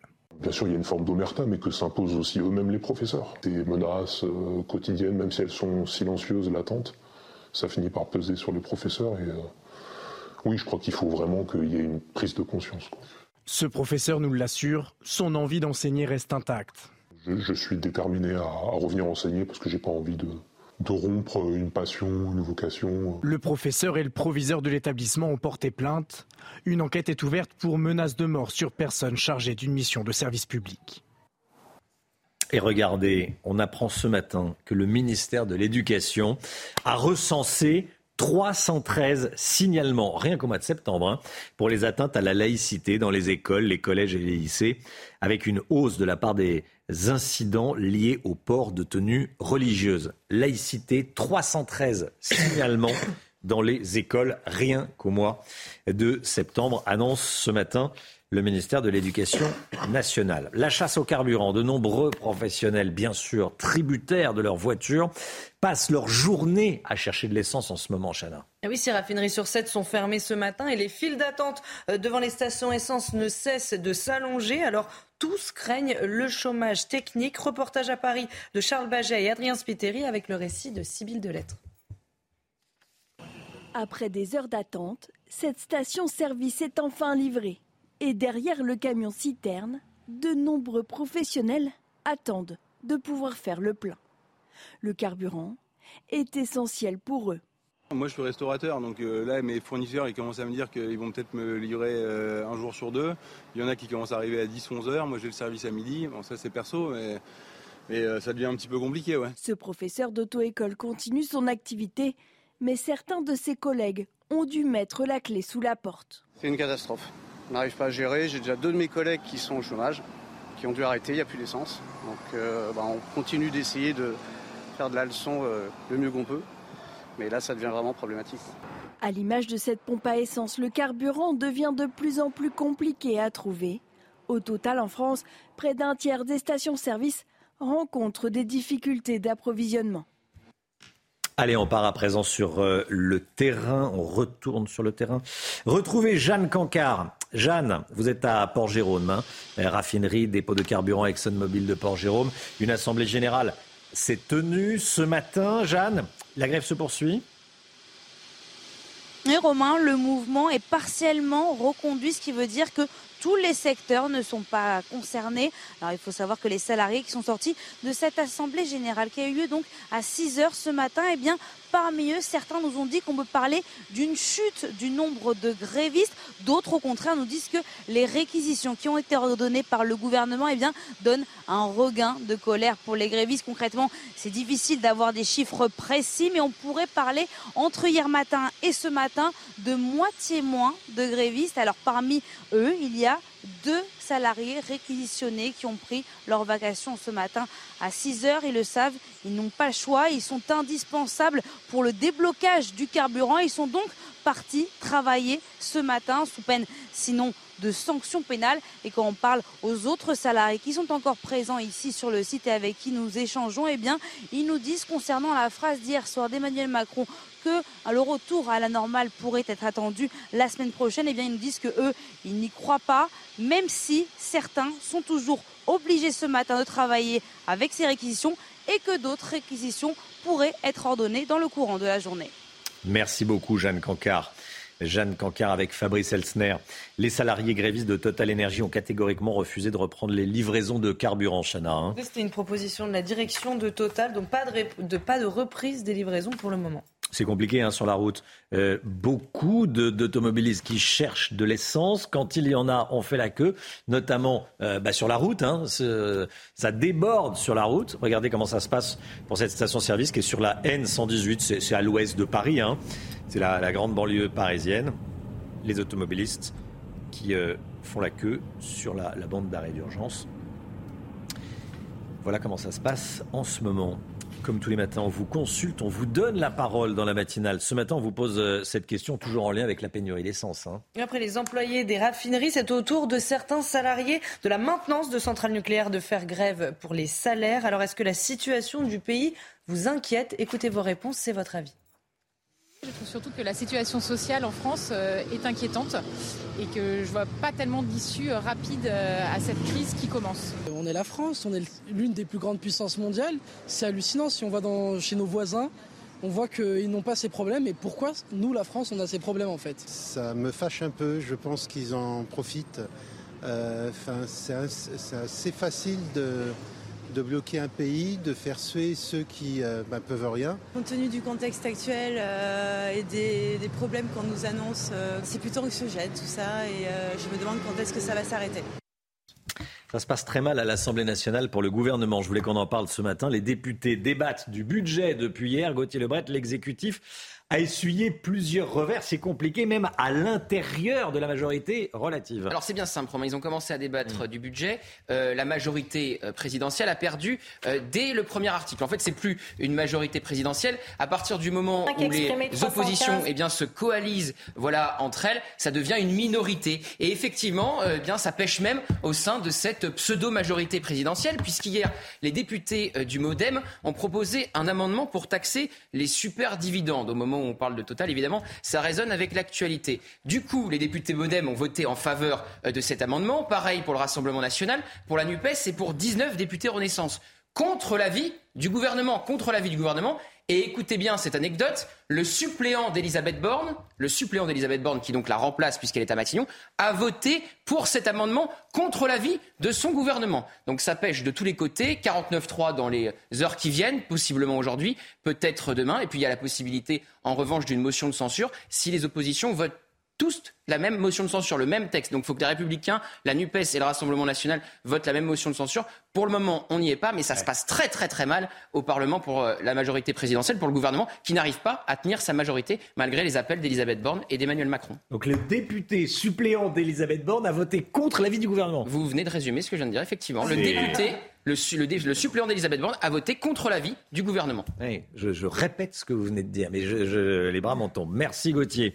La guerre en Ukraine à présent, sait désormais que la France va livrer six canons César à l'Ukraine. Emmanuel Macron l'a annoncé hier soir sur France 2. le chef de l'État qui a également appelé Vladimir Poutine à cesser cette guerre et à revenir autour de la table des discussions. Écoutez. Aujourd'hui, d'abord, Vladimir Poutine doit cesser cette guerre, respecter l'intégrité territoriale de l'Ukraine et revenir autour de la table des discussions. Cette table qu'il a occupée naguère et ces discussions qu'il a acceptées aussi. La Russie est un État qui a décidé de faire la guerre, qui tue sur le sol, qui agresse et qui a violé la souveraineté de l'Ukraine. Vladimir Poutine doit revenir à la table des discussions, a dit le président de la, République. Cette information qui nous vient des États-Unis, tiens, écoutez, concernant Donald Trump.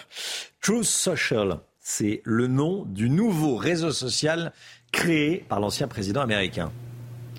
Ah oui, il peut se télécharger maintenant. L'information, c'est qu'il peut se télécharger maintenant. Ça vous laisse sans voix, ah, ça m'a laissé sans voix. Ça peut se télécharger sur Google Play Store, parce que Google a finalement euh, approuvé le réseau social de Donald Trump après l'avoir refusé l'été dernier. L'ancien président américain a accepté de mettre à jour son application et de euh, modérer euh, ses contenus parce que vous savez, Donald Trump a été suspendu de Twitter en janvier l'année dernière, donc il voulait créer un réseau social avec une liberté d'expression totale. Bah où on dit la vérité sur toute chose, vérité, oui. Le réseau social de la vérité.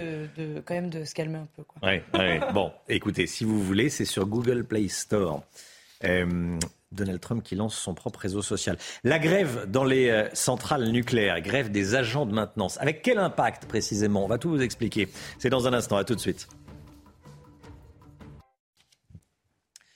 C'est News, 8h moins le quart. Je voulais absolument qu'on parle de cette information. Après les stations essence, la grève s'étend au secteur nucléaire, de l'électricité nucléaire, le nucléaire civil bien sûr.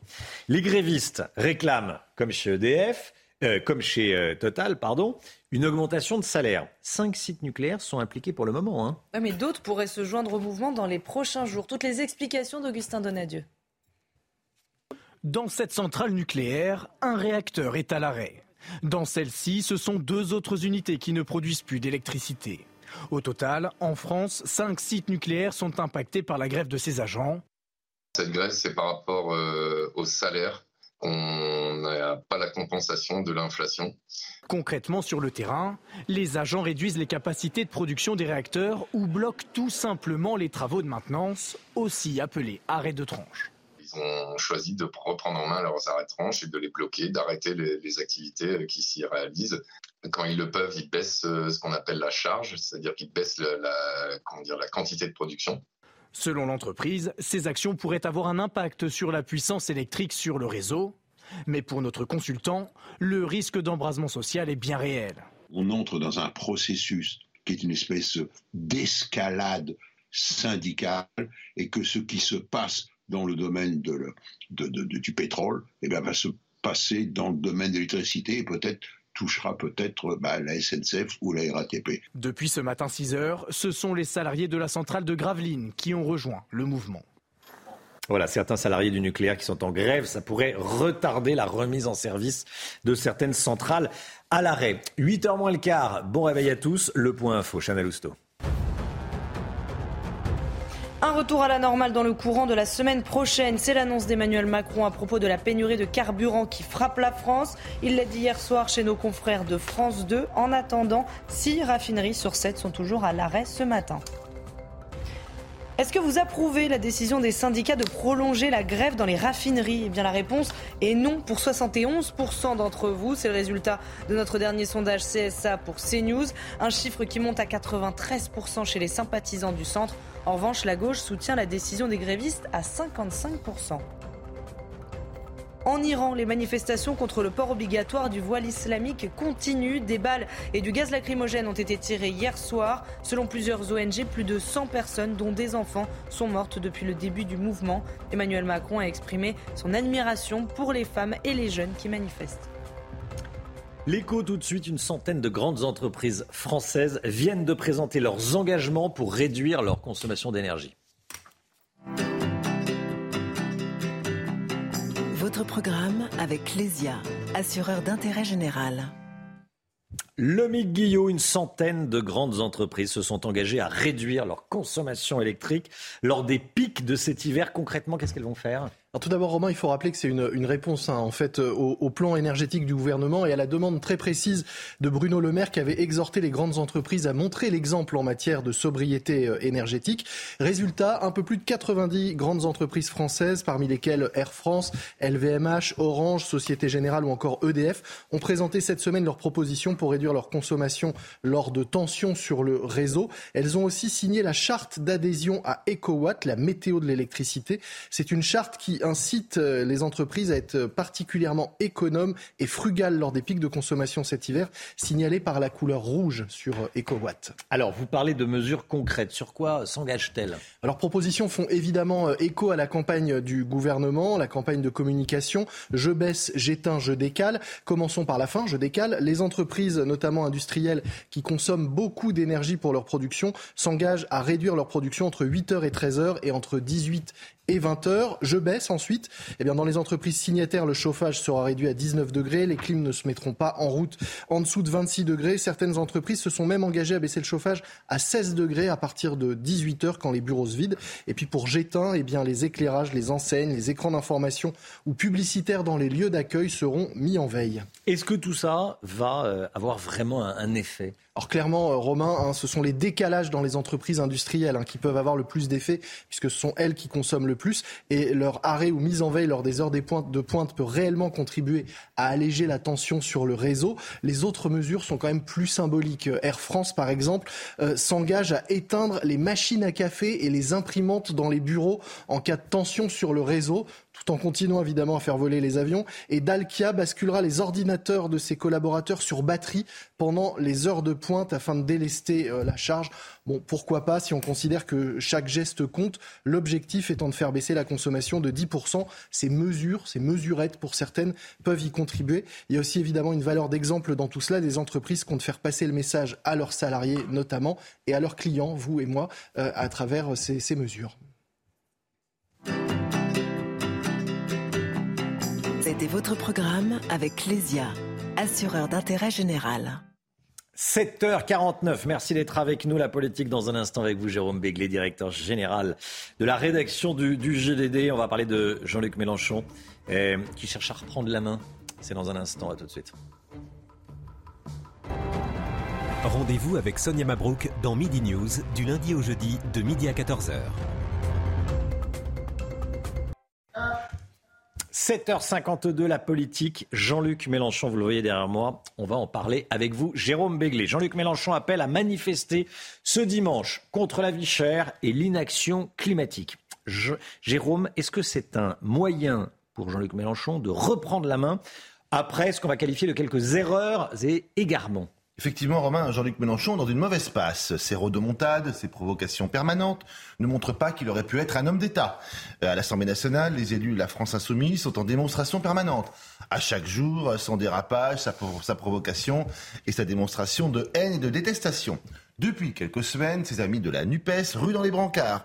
Sans doute socialistes, communistes et écologistes comprennent-ils un peu tard qu'ils sont les idiots utiles du leader maximo français? Enfin, dernier avatar en date, face aux accusations et déboires conjugaux de son lieutenant Adrien Quatennens, il a singulièrement manqué de discernement, de prudence, de recul, de connaissance de la société française et de prise en considération des aspirations d'une génération qui monte. Alors, pour se refaire, Jean-Luc Mélenchon fait tapis. Il mise tout sur la manifestation contre la vie chère et l'inaction climatique qu'il a organisée ce dimanche. Et entre l'essence qui manque mais qui flambe, les étiquettes qui s'envolent, les salaires qui ne suivent pas, la conjoncture est normalement porteuse pour celui qui a mis le peuple au centre de ses préoccupations. Reconnaissons enfin que le gouvernement lui offre une occasion en or et une tribune aussi en or avec son aveuglement et ses erreurs de jugement. Jérôme, euh, pour vous, dimanche, ce devrait être le grand jour de Mélenchon? Ça pourrait être hmm. grand jour. Mais ce n'est pas aussi certain que ça, Romain. Euh, D'abord, les organisateurs n'ont fixé aucun objectif chiffré pour la participation à cette manifestation, ce qui n'est jamais très bon signe. Euh, mais en plus, la météo sera maussade. Il va pleuvoir ce week-end et la pénurie d'essence ne va pas inciter les Français à monter à Paris, comme on dit. Mais surtout, euh, Mélenchon ne partage pas l'affiche. Cette manifestation, il l'a organisée tout seul, sans la CGT et les traditionnels syndicats pourtant apporteur de clientèle. Il veut être seul sur la photo, poursuivre son mano à mano avec Emmanuel Macron et donc sauter sur toutes les balles. Seul, sans cohérence ni concertation avec ses alliés. Le bruit et la fureur, ça n'a qu'un temps, mais l'ancien candidat à la présidentielle ne semble connaître et jouer que cette partition-là. Dimanche, Mélenchon joue donc à quitte ou double. Soit il parvient à mobiliser, il redevient un redoutable adversaire politique, capable d'entraîner les gauches et le peuple dans son sillage, soit il se marginalise, devient un braillard aveugle aux évolutions de la société et finalement plus encombrant qu'utile pour une gauche qui cherche déjà à le remplacer, en tout cas une alternative. Dimanche, ce ne sera donc pas seulement un test pour les gouvernements, mais surtout un test pour ou contre la personne de Jean-Luc Mélenchon. Jérôme Béglé, merci beaucoup Jérôme. Et puis il y a la, CGT hein, qui pourrait en remettre une couche mardi.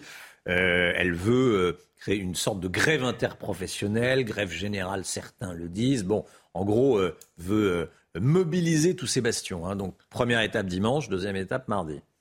Et la CGT s'est mobilisée. On hmm. peut, même si c'est un syndicat affaibli, il a encore une capacité de faire monter à Paris, de faire venir des adhérents qui est incontestable. C'est mobilisé, voilà, dans ces bastions. Merci beaucoup, Jérôme Béglé. Euh, reste avec nous, évidemment. 8h15, Laurence Ferrari recevra ce matin Robert Ménard, le maire de euh, Béziers. L'instant musique, tout de suite. Le programme vous est présenté par Médicis, spécialiste de la retraite des indépendants et entrepreneurs. C'est ça Ben oui. L'instant musique, on écoute la chanson du chevalier, un titre de Christine and the Queens, de Chris ou Redcar maintenant, appelez-la Redcar. Dans ce clip, l'artiste est aux côtés de la statue L'âge des reins de, de Rodin. Regardez.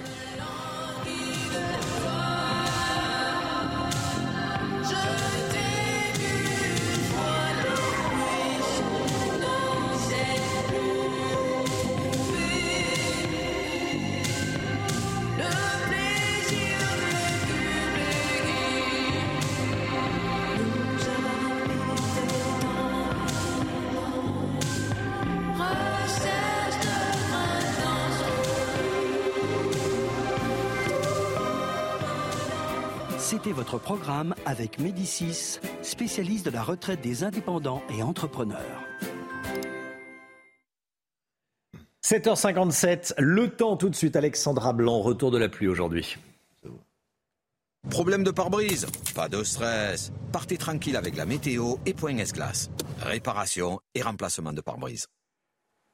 Des conditions météo qui vont tout simplement se dégrader en cette journée euh, de jeudi avec l'arrivée d'une nouvelle perturbation, perturbation assez active qui donnera d'ailleurs de fortes pluies cet après-midi, principalement entre le département de la Loire-Atlantique, en redescendant également vers les Charentes ou encore en passant euh, par la Mayenne, avec des conditions météo qui clairement se dégradent aujourd'hui sur les régions du Nord, de fortes pluies, mais également de bonnes rafales de vent, notamment sur la façade ouest, vous le voyez, entre les côtes de la Manche et en redescendant vers la Gironde, avec des rafales de vent de l'ordre de 50 à 60 km par heure. La grisaille qui va également gagner le bassin parisien, le nord ou encore le nord-est avec localement de la pluie. Aujourd'hui, finalement, pour retrouver un temps sec et plutôt ensoleillé, il faudra aller autour du golfe du Lion, sur la côte d'Azur ou encore sur la façade orientale de la Corse. Les températures, eh bien, elles restent toujours très douces pour la saison sous l'influence de ce flux océanique. Très peu de changements par rapport à hier avec en moyenne 17 degrés à Paris, 18 degrés en Bretagne. Vous aurez en moyenne 20 degrés entre Lyon et Clermont-Ferrand localement jusqu'à 26 degrés du côté de Perpignan. Température d'eau qui reste très très douce sur le Roussillon. La suite du programme, demain on va retrouver un temps très humide, très gris toujours sur les régions du nord avec le vent qui va d'ailleurs se maintenir entre la pointe bretonne et la côte d'Opale. Mais plus vous irez vers le sud, plus vous aurez du grand beau temps entre les deux. Un temps assez nuageux à l'avant de la perturbation. Côté température, ça va rester stationnaire et plutôt doux, 18 degrés au nord et 22 degrés dans le sud. Le week-end va à peu près ressembler à ça avec des conditions météo automnales. Sur le nord, il y aura de la pluie et du vent. En revanche, si vous êtes dans le sud-ouest, vous aurez localement jusqu'à 27-28 degrés dimanche après-midi. On en reparle évidemment. En tout cas, l'automne revient cette semaine. Problème de pare-brise? Pas de stress. Repartez tranquille après la météo avec Point S-Glace. Réparation et remplacement de pare-brise. C'est News, il est 7h59. Merci d'être avec nous à la une ce matin. Évidemment, la situation dans les raffineries, les dépôts de carburant, les stations-service. Six raffineries sur sept sont toujours bloquées ce matin. Malgré un début, un embryon de dialogue chez Total, Emmanuel Macron prédit un retour à la normale dans le courant de la semaine prochaine. Marine Sabourin, dans une station-service à Aubervilliers, près de Paris. À tout de suite, Marine. La CGT souffle sur les braises et veut que le conflit s'étende la semaine prochaine. Gauthier Lebret est avec nous. A tout de suite, Gauthier. De plus en plus d'entreprises tournent au ralenti à cause de cette pénurie d'essence. Vous allez entendre le témoignage d'un gérant d'entreprise. Et puis, la délinquance, la délinquance qui est en hausse partout en France. Ce n'est plus réservé aux grandes villes. La violence n'épargne plus les villes moyennes. Vous allez voir. Regardez tout d'abord ces images de la N118 nationale à l'ouest de Paris. C'était il y a quelques minutes dans le sens province-Paris. La file d'attente était déjà longue. Hein. les euh, personnes, les automobilistes euh, sur la, bande d'arrêt d'urgence attendent pour faire le plein. La file d'attente déjà longue. Malgré cette situation de plus en plus compliquée, Emmanuel Macron semble optimiste, Chana. hein. Oui, puisqu'il prévoit un retour à la normale dans le courant de la semaine prochaine. Il l'a dit hier soir chez nos confrères de France 2. Écoutez. Il sera euh, dans le courant de la semaine qui vient. Pourquoi? D'abord, je vais être très clair. Ceci n'a rien à voir avec la guerre. Rien. Il s'agit de conflits sociaux dans deux entreprises, et Exxon et Total, qui ont fait des profits importants, parce que le contexte est bon pour ces entreprises, qui ont beaucoup distribué à leurs actionnaires et qui ont beaucoup, euh, qui, qui ont des négociations en cours, mais où il y a eu euh, des débats salariaux. Et ils ont tardé. Six raffineries sur sept sont à l'arrêt hein, ce matin. On part sur le terrain. Euh, Station-service de la Porte d'Aubervilliers à Paris, dans le nord de la capitale. Marine Sabourin avec nous, Pierre-François Altermat. Quelle est la situation? Marine, toujours autant de monde. hein Oui, énormément de monde, hein, Romain, plus d'une heure d'embouteillage et donc il y a plus d'un kilomètre de bouchons ici à la porte d'Aubervilliers et donc évidemment ça a de quoi agacer euh, eh bien, les automobilistes. Nous sommes avec Eric. Bonjour Eric. Alors euh, dans quel état d'esprit vous êtes ce matin? Bah, je suis serein, tranquille, hein, je, vais faire, euh, je vais faire ce qu'il faut, quoi, prendre le temps, mais là je suis contraint, je suis obligé en fait. hein, par- mon, mon- mon employeur est, est prévenu, donc euh, voilà. euh, Vous faites des, des livraisons. Comment ça va se passer pour vous dans les prochains jours? Bah, prochain jour, je, vais essayer d'assurer le plus possible le plein, et si vraiment il n'y a, pas moyen de, rouler, bah, je, m'arrêterai hein, automatiquement, mais voilà, donc ça, devrait, aller, hein, il faut prendre le temps. Là j'ai trouvé une station, apparemment ça avance pas trop mal. Là, euh, ce matin j'ai fait deux stations, il y en a une qui devait être livrée à 3h du matin, finalement elle n'a pas été livrée, c'était pas avant 10h, donc je me suis rabattu sur celle-ci, puis voilà. Merci beaucoup Eric. Alors vous voyez euh, énormément de stations euh, fermées aux alentours euh, de Paris et donc on a assisté à plusieurs tensions ici hein, à Porte d'Aubervilliers, des automobilistes qui tentaient de doubler d'autres véhicules, certains qui tentaient de rentrer directement par la sortie de cette station-service et donc comme vous le voyez sur les images de Pierre-François Altermat, et bien une file d'attente qui s'allonge et qui, qui a dépassé il y a quelques minutes les 1 km, 1 km de bouchons. Des automobilistes qui ne sont pas très fair-play. Merci beaucoup Marine Sabourin. Quand on entend qu'il y en a qui rentrent par la, sortie de la station-service pour doubler tout le monde, alors que certains font euh, une heure de queue, ça a de quoi agacer. Je le répète, on garde son sang-froid, on ne s'énerve pas, pas de violence, mais ça peut énerver. Cette information qui tombe à l'instant, grève reconduite chez Total Energy sur les cinq sites du mouvement, c'est ce qu'annonce la CGT à l'instant. La chasse au carburant, il y a les particuliers, il y a également les, professionnels euh, qui euh, cherchent de l'essence tous craignent le, chômage technique hein, s'ils n'ont plus d'essence. On vient de le voir avec Marine Sabourin. Hmm. Les files d'attente devant les stations essence euh, ne font que s'allonger. Alors tous craignent le chômage technique. C'est le cas de Tanguy Simon, gérant d'une entreprise de sécurité. Écoutez, il était en direct avec nous à 7h10. Nos employés sont absolument dégoûtés. On a l'impression que c'est un que ce sont quelques nantis qui bloquent la France et euh, c'est absolument scandaleux. Mais ce que je comprends pas, c'est que le gouvernement n'ait pas anticipé des choses. Euh, l'essence est un bien stratégique et euh, je ne peux pas imaginer que dans les ministères, il n'y ait pas des personnes qui élaborent des plans B, des plans C. Grève reconduite donc chez Total Energy sur les cinq sites du mouvement. Hein. C'est donc cette information qui vient de, de tomber. À la raffinerie d'ExxonMobil de Port-Jérôme. Là, c'est donc, c'est, donc pas total. La grève semble s'essouffler. Hein. Une assemblée générale a eu lieu tôt ce matin et la grève a été reconduite seulement partiellement. Écoutez Renaud Prévost, il est coordinateur force ouvrière du groupe SO ExxonMobil le mouvement est reconduit. Après, effectivement, il y, a, un essoufflement, il y a un accord qui a été signé. La médiatisation aussi, ben, c'est pas ce qu'on attendait. Nous, on était euh, sur du local. effectivement, du fait des réquisitions que l'État est rentré dedans, ça a médiatisé le mouvement. Et c'est sûr que c'est pas ce qu'on pas ce qu'on voulait faire. Donc obligatoirement, oui, il y a aussi un essoufflement des salariés les salariés grévistes de Total Energy qui ont refusé donc de euh, reprendre les, livraisons. Emmanuel Macron parle d'un retour à la normale la semaine prochaine. La CGT rêve d'étendre le mouvement. Elle appelle à une grève nationale pour les salaires et contre les réquisitions. Date prévue de cette grève mardi prochain. Certains parlent de grève générale. Gauthier Lebret, là, ce qui est certain, c'est que la CGT souffle sur les braises. Elle rêve une grève générale, euh, Romain, on le voit actuellement euh, sur votre écran, mardi 18 euh, octobre. Alors la première à avoir parlé d'une grève générale hier, c'est Sandrine Rousseau, la députée écolo. Mathilde Panot est allée chez ESSO sur le site normand pour afficher son soutien aux grévistes. On voit bien la tentative de récupération politique actuellement de la NUPES qui a fait une rentrée absolument terrible. Et on a appris ce matin, à l'instant, que que le gouvernement ne va pas utiliser cette semaine le 49-3. C'est pour pas en rajouter et pour pas gonfler eh bien, les rangs de la manifestation contre la vie chère euh, de Jean-Luc Mélenchon euh, ce week-end. Alors Emmanuel Macron, effectivement, pendant ce temps, il parle d'un retour à la normale euh, la semaine prochaine. Oui, mais comment? D'ailleurs, Elisabeth Borne avait dit que c'était pour cette semaine le retour à la normale. Donc c'est de plus en plus dur de croire l'exécutif. pour le moment, les réquisitions se limitent à quatre personnes. Alors ça va peut-être arriver chez Total Energy avec la reconduction sur les cinq sites. Et effectivement, donc très compliqué pour le, gouvernement pour, euh, pour le moment. Alors comment faire justement? Parce que euh, avec seulement des réquisitions, ils vont pas réussir. Donc il y a euh, le pétrole qu'on importe des pays frontaliers de la France au prix fort. Il y a les stocks stratégiques qu'on est en train de puiser. Mais est-ce que ça va suffire pour un retour à la normale la semaine prochaine? Franchement, rien n'est moins sûr. Merci Gauthier. Regardez le résultat de notre sondage CSA pour CNews sur cette grève. Est-ce que vous comprenez la décision des syndicats de prolonger la grève? Non à 71%, nous ne la comprenons pas, nous ne l'approuvons pas.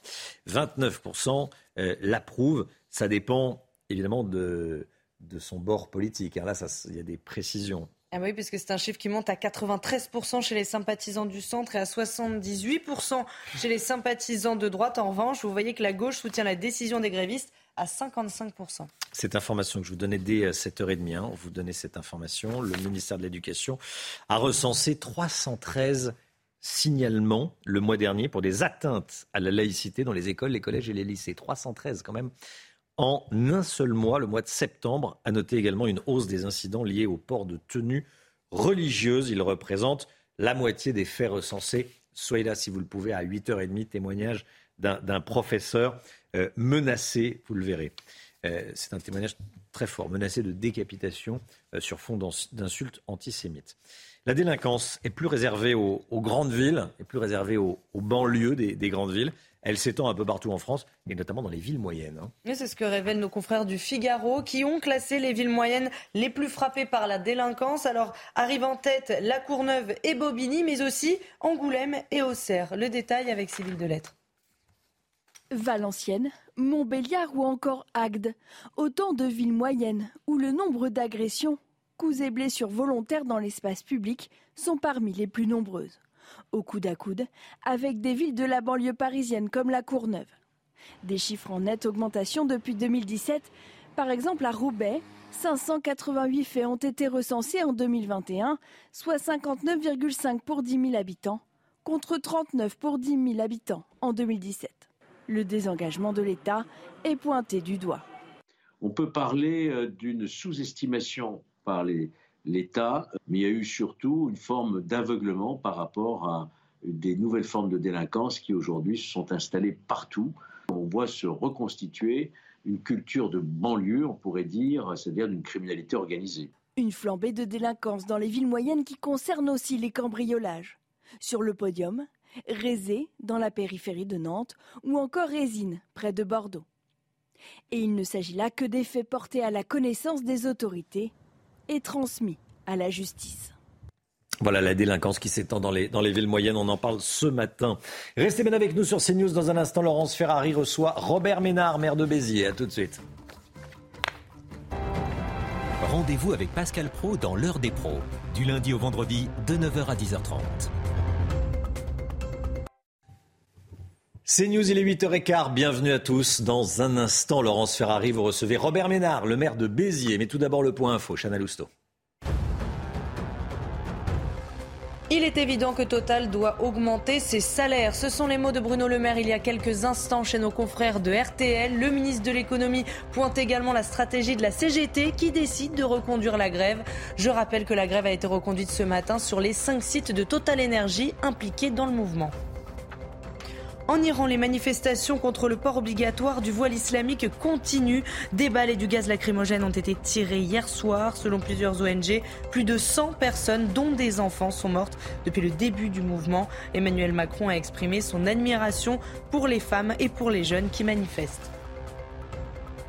Et puis cette information de la nuit, la Corée du Nord a testé deux missiles de croisière stratégiques à longue portée. C'est une nouvelle démonstration de la capacité de frappe nucléaire du pays. Kim Jong-un, qui a assisté à cet essai, a exprimé sa grande satisfaction.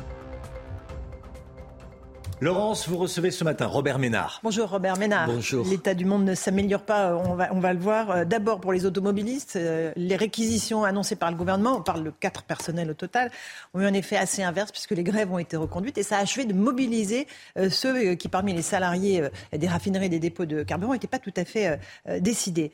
Est-ce que c'est la bonne méthode, la réquisition, et est-ce que le gouvernement est dans l'impasse? Aujourd'hui, je ne vois pas ce qu'il peut faire d'autre. Le problème, c'est qu'il fallait réagir plus tôt on a l'impression, encore une fois, d'un pouvoir qui, comment vous dire, sent pas ce qui se passe. Enfin, quand ils sont pas quand même complètement coupés de ce pays. Et ensuite, il faut dire deux choses à la fois. À la fois, moi je vous dis, euh, dire qu'un un PDG qui s'augmente de plus de 50%, mm. qu'il s'augmente, oui, qu'on l'augmente, mm. mais en fait ça finit par... 3,9 à 5,9 millions d'euros. Vous vous rendez compte Quand vous dites à quelqu'un qui gagne 5,9 millions d'euros par an, mais enfin évidemment que ça scandalise les gens. Ils ont fait des profits colossaux, mais de l'autre. Alors donc il faut commencer par dire ça, dire que c'est anormal, ça reste moralement condamnable, même si personne ne peut l'empêcher. Jusqu'à preuve du contraire, mhm. on n'est pas dans l'ex-URSS, donc on fait ça. Et en même temps, oui, euh, moi je vois autour de moi euh, 10% d'augmentation quand tu gagnes en gros entre 4 000 et 5 000 euros et que t'emmerdes la France entière. Tant mieux pour eux s'ils gagnent ça, mais pas au prix de rendre la vie tellement compliquée. Dans ma ville, attendez, on n'est pas à Paris. Ce matin, j'étais avec un taxi mhm. qui me disait que hier, il avait mis trois heures et demie pour faire le plein, pour trouver un endroit où faire le plein entre la queue et tout. Chez moi, il faut une heure pour trouver ça. Enfin, attendez, mm. une fois de plus, je comprends pas que chaque camp choisissent de ne se scandaliser que d'une partie. Alors les uns disent oui quand même les salaires sont trop avec ce qu'ils gagnent, ils ont qu'à pas faire grève et de l'autre côté euh, les mêmes qui vous disent ah oui mais le PDG c'est pas un problème. C'est les deux problème. Euh, il y a aussi le mouvement qui euh, prend dans les centrales nucléaires. Il avait démarré aussi pareil sur des questions salariales. Euh, les usines aussi, Lubrizol commence à entrer dans, la grève. On peut arriver à un mouvement de grève générale, selon vous? Je ne sais pas, la gauche doit l'espérer tous les matins. La souhaiter mettre même, une cierge, ouvertement, oui. un cierge à l'église s'ils croyaient au bon sont Dieu. laïcs. Voilà. attendez, moi quand même, sur le fond, sur le fond quand même, quand on est en guerre par procuration, mhm. en guerre par procuration, que tant de gens se font tuer pour nous à 2000 kilomètres. Honnêtement, se comporter comme ça, compliquer encore un peu plus la vie avec toutes les conséquences que ça a sur le terrain économique et tout. Je fais attention aux mots que j'emploie. C'est pas d'un patriotisme extraordinaire. Je veux dire, ça frise, ça frise le coup de poignard dans le dos de démocraties qui ont besoin d'être unies en ce moment face à la Russie face à la Russie. Euh, quand vous dites euh, ils se font tuer pour nous, ben oui. Pour nos valeurs. Pour nos valeurs. Vous parlez des Ukrainiens, là. Ben oui, je parle des Ukrainiens. Attendez, moi, je veux bien les discours, et j'en fais plein, au pied des monuments aux morts, vous savez, sur la liberté, l'égalité, la fraternité, les valeurs de la République. Enfin, je vous passe, et j'y crois, et je le fais. Mais attendez, là, pour une fois, pour une fois, c'est pas des mots. C'est des, c'est des réalités. Alors, oui, oui, ils se battent pour nous. Alors, euh, si ils se battent pour nous, on a un effort de, guerre à faire pour les aider. C'est comme ça. Quand il y a la guerre, tout, le monde porte une partie de, l'effort. Et une partie de l'effort, ça peut être ça. ça devrait, ça devrait, c'est pas le cas, se, traduire par on fait peut-être abstention d'un certain nombre de grèves qui nous mettent dans des, des situations pareilles. Donc la CGT ne devrait pas faire ces mouvements de grève en raison de ce qui se passe absolument en Ukraine. Pareil pour Jean-Luc Mélenchon, il ne devrait pas manifester dimanche bah, contre la vie chère? Non, mais il peut manifester tant qu'il veut, ça, ça emmerde personne. Je veux dire, ah, qu'est-ce que ça va bloquer la circulation? Euh, pendant trois heures On va voir d'ailleurs ce que ça va donner. Non, là, on n'est pas là. Là, on est dans une grève. Attendez, une grève où ils sont moins de 10% à faire grève. Vous avez vu les chiffres? Mhm. Moins de 10%, ils bloquent toute la France. Moins de 10% d'une entreprise bloque toute la France. Enfin, vous trouvez ça normal? Personne ne trouve ça normal. Moi, je trouve ça honnêtement, j'essaye de ne pas exagérer, je trouve que c'est scandaleux. Dans le contexte actuel, je trouve que c'est scandaleux c'est irresponsable. C'est irresponsable. La CGT est irresponsable. Absolument. Et Force ouvrière qui vient de rejoindre la CGT, aussi irresponsable. Parce que c'est l'autre dimension. C'est pour ça que je parle des... Parce que pourquoi il y a une partie de ces grèves? Parce que je vous rappelle que dans, avant la fin de l'année, il y a toutes les élections professionnelles. Mhm. Et là, c'est chacun qui se montre, vous savez, plus, plus radical que l'autre alors on va payer comme conséquence d'élections professionnelles dans notre vie de tous les jours et dans, notre pays. Ça affaiblit notre pays alors qu'il n'a surtout pas besoin d'être affaibli en ce moment. Il y a aussi la SNCF, Sudrail qui commence aussi à, ah débrayer. Euh, là, on, peut aller encore une fois vers quelque chose euh, dont on ne connaît pas l'issue. Bien sûr. Bien sûr. Et chaque fois, pardon de le, de le faire remarquer, dans des secteurs, les rares secteurs hyper hyper syndiqués et dans les rares secteurs, encore une fois, où une minorité suffit pour, pour bloquer toute une entreprise. La SNCF, c'est exactement le cas. Si vous avez des conducteurs de train ou de TGV qui se mettent en grève... À une semaine des vacances scolaires Oui, à quelques-uns, ils pourrissent la vie de tout le monde et ils affaiblissent ce pays. Ils affaiblissent notre pays. Mais le droit de grève, évidemment, est un droit fondamental. on est bien d'accord Oui, oui à, cette, à ce niveau-là, qu'est-ce que vous voulez que je vous dise? Non, on va supprimer le droit de grève. Bien sûr que non. C'est fondamental. Mais il, faut l'organiser. Le, le, Service minimum. Le contre... Attendez, bien sûr. Dans l'énergie. Mais attendez, vous trouvez, normal qu'aujourd'hui, vous passiez, le chauffeur de taxi, il a fini sa journée, il va passer trois heures et demie pour faire le plein. Je vous dis pas s'il doit maudire euh, la CGT euh, à, la, fin des trois heures et demie. Un tout petit mot de ce qui se passe à l'Assemblée nationale, où les débats sont très tendus euh, autour du budget. Le gouvernement n'arrive pas à faire passer ses amendements. Même le MoDem, même les alliés de la majorité, le MoDem, ont voté pour un amendement sur la taxe des super profits. le suppléant d'Elisabeth Borne a voté contre J'ai vu ça aussi. En fait, c'est un gouvernement qui ne tient même pas sa majorité, qui est déjà relative. Là, c'est hallucinant, honnêtement. On est dans une situation hallucinante. Le modem, euh, le, remplaçant de, madame, de, la, première ministre. La première ministre. Pas, pas tout lui à fait. qui lui doit à elle son poste. Hein. finalement, la, seule. Oui, exactement. elle doit être contente de, de, son comportement. On va leur laisser régler mm. cette affaire ensemble. Attendez, ça veut dire quoi? Ça veut dire que le 49.3, ils vont l'utiliser. Mm. Mais euh, Pour faire passer en force. C'est hein, une pièce dont on sait comment ça va se finir. À quel rythme? C'est la seule question. Euh, Moi, ça me choque. Je vais vous dire quelque chose. Ça me choque pas. Le 49-3 Bien sûr que non. Enfin, attendez, ça me, ça met pas en cause la démocratie. Ça dit la faiblesse de ce gouvernement. En même temps, en même temps, on voulait que ce soit euh, une, une assemblée plus représentative des Français. Elle l'est. C'est souvent la pagaille, ils s'engueulent et tout. C'est plus, euh, c'est euh, finalement c'est d'une certaine plus façon. vivant. Mais, mais attendez, pendant, on a passé pendant cinq ans où ils avaient une telle majorité, les macronistes, que qui que ce soit qui proposait autre chose euh, qui n'était contraire à ce qu'ils pensaient faisait n'avait absolument aucune chance d'obtenir quoi que ce soit. Là, on voit qu'ils sont mis en minorité de temps en temps. Moi, ça me ça me déplaît pas. La présidente de l'Assemblée nationale a sanctionné des députés Rassemblement national qui ont notamment traité euh, Bruno Le Maire de lâche ou d'autres députés de communautaristes. C'est exagéré euh, ou est-ce qu'il faut faire euh, euh, respecter euh, la tonalité des débats? Honnêtement, c'est une dame respectable et respectée. Donc je vais pas dire. Voilà, je vais rien dire sur elle. Enfin là, elle s'est mélangée les pinceaux quand même parce que elle rentre dans une logique. Attendez, lâche, vous pouvez plus le lire. Qu'est-ce qu'elle aurait préféré qu'on dise d'une certaine lâcheté? Enfin, au moins quelqu'un qui dit ça. Ensuite, euh, c'était quoi? C'était communautariste. Communautariste. Dire de quelqu'un qu'il est communautariste, c'est l'insulter. Et ensuite, xénophobe. Elle va, il va falloir quoi faire un- une espèce de lexique de tous les mots qui sont interdits. Moi, je suis, pour la, exagéré, oui. je suis pour la liberté totale. Totale. On peut tout dire. On peut dire, tant qu'on n'appelle pas à la violence, ce que disent toutes les conventions internationales, moi ça a été mon boulot pendant 25 ans, les appels à la violence, les attaques ad hominem, je ne peux pas dire de vous euh, quelque chose qui est, qui est injurieux, euh, le racisme et l'antisémitisme. Et on arrête. Le reste, on peut s'exprimer. Mais en plus, je trouve que c'est fou parce que euh, la France, elle a cette tradition-là. Euh, dans le Parlement de tout temps, il y a eu ça. Alors la différence, c'est qu'à la télé maintenant, on voit des choses qu'on n'acceptait pas. Vous croyez qu'entre les deux guerres, ils se, ils se traitaient pas de nom d'oiseau? Non, je crois que. Et puis ça dit, je crois que c'est, c'est- elle a tort de faire ça. Et puis ça dit une espèce de retrécissement de la liberté d'expression. On peut pas à la fois reprocher aux hommes politiques d'avoir une espèce de langue de bois, et Dieu sait qu'ils sont bons dans le domaine et qui répondent jamais à vos questions quand vous les posez. Euh, souvent, vous Ça dépend lesquels. non, mais il y en a plein qui répondent pas. Tu, tu- J'écoute des gens, je me dis, mais c'est oui, c'est non. Vous pouvez pas leur reprocher ça et ensuite, quand ils disent des choses cash, dire ah non non non, on dit pas, on, dit pas ça comme ça. Je crois que c'est- c'est une erreur colossale. Vous n'avez pas apprécié le fait qu'un député euh, Rassemblement national, Tanguy, ait enlevé le drapeau européen lors d'une conférence de presse c'est- que vous C'est dites ridicule.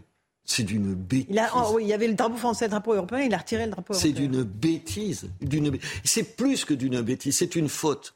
C'est stupide, c'est crétin, c'est une bêtise, tout ce que vous voulez. Mais c'est une faute.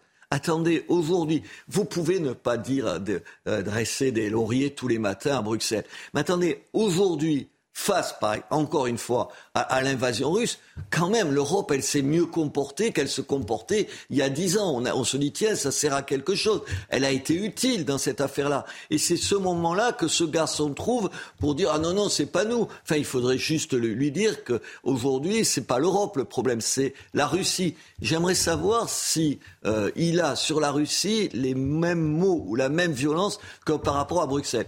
Euh, connaissant ce garçon, je n'en suis pas sûr, personnellement. Toujours le soupçon Attendez, mais vous les liens le- entre le Rassemblement national et la Russie. Attendez, euh, comme si on pouvait regarder leur prudence sur les mots.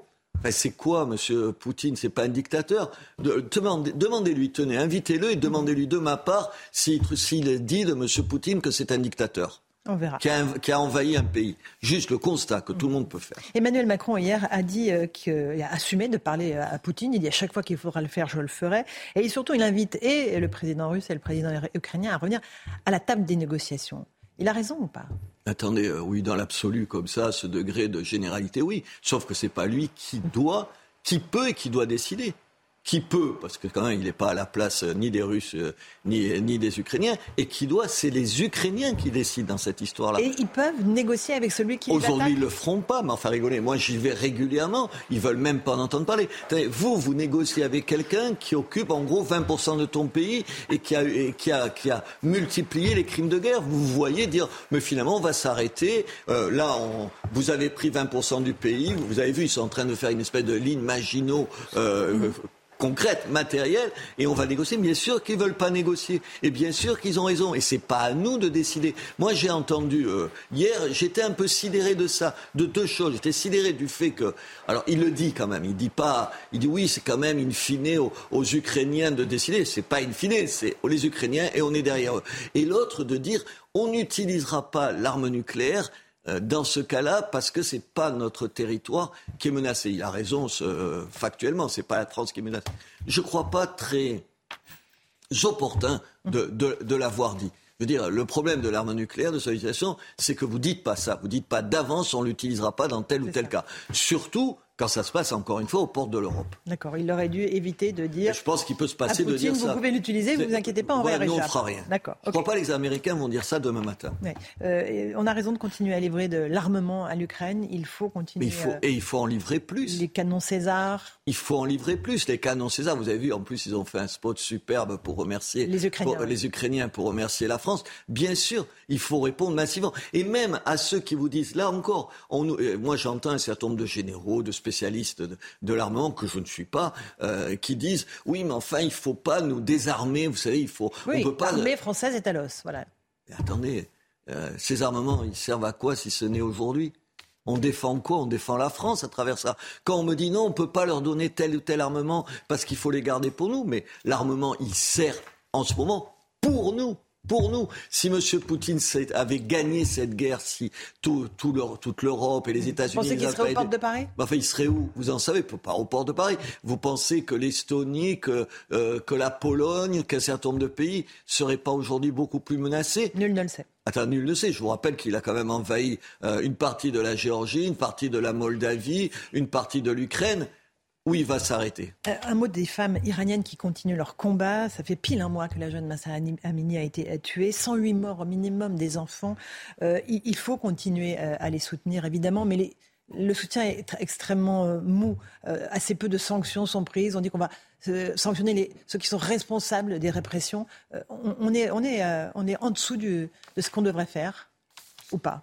Même les citoyens sont un peu en dessous. Je ne trouve pas qu'il y ait une mobilisation extraordinaire. Nous, on manifestera euh, dimanche à, Béziers comme, plein de gens parce que ça fera un mois jour pour jour. Mais regardez toute une partie de, euh, pardon de le dire face à une femme, toute une partie de, ces féministes qui, euh, qui se scandalisent de tout un tas de choses, d'un patriarcat qu'elles dénoncent derrière mmh. n'importe quel propos.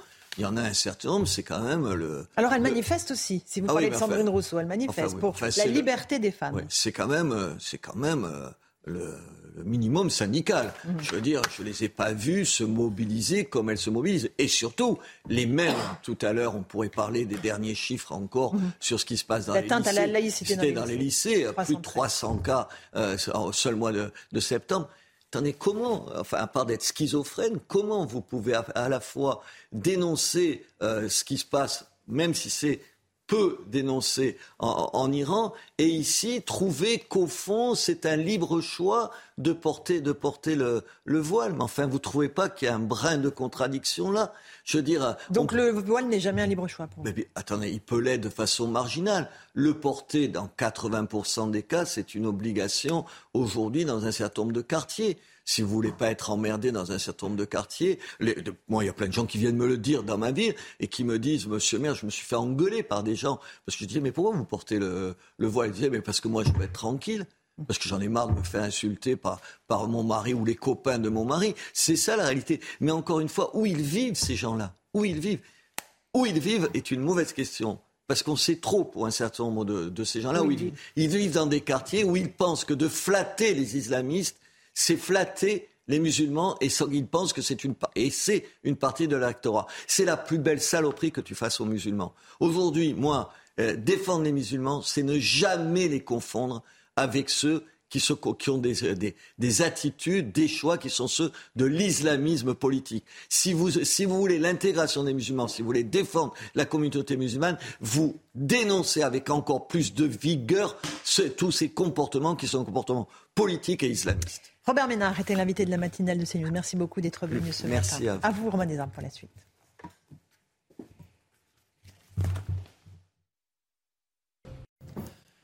C'est News, il est 8h30. Merci à vous Laurence Ferrari et à votre invité Robert Ménard, le maire de Béziers. On va euh, revenir sur cette information qu'on vous donnait il y a une heure. Le ministère de l'Éducation a recensé, écoutez bien, 313 signalements le mois dernier pour des atteintes à la laïcité dans les écoles, les collèges et les lycées. Il y a une hausse des incidents liés au port de tenues religieuses par rapport au deuxième trimestre. Il représente 54%, la moitié hein, des faits recensés.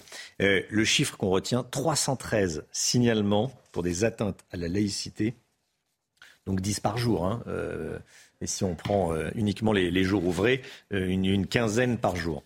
Ce sont des, des, signalements pour des atteintes à la laïcité dans les collèges, les lycées et même les écoles. Et même les écoles. Ce témoignage, justement, à ce sujet qu'on vous diffuse ce matin, celui d'un professeur menacé de décapitation.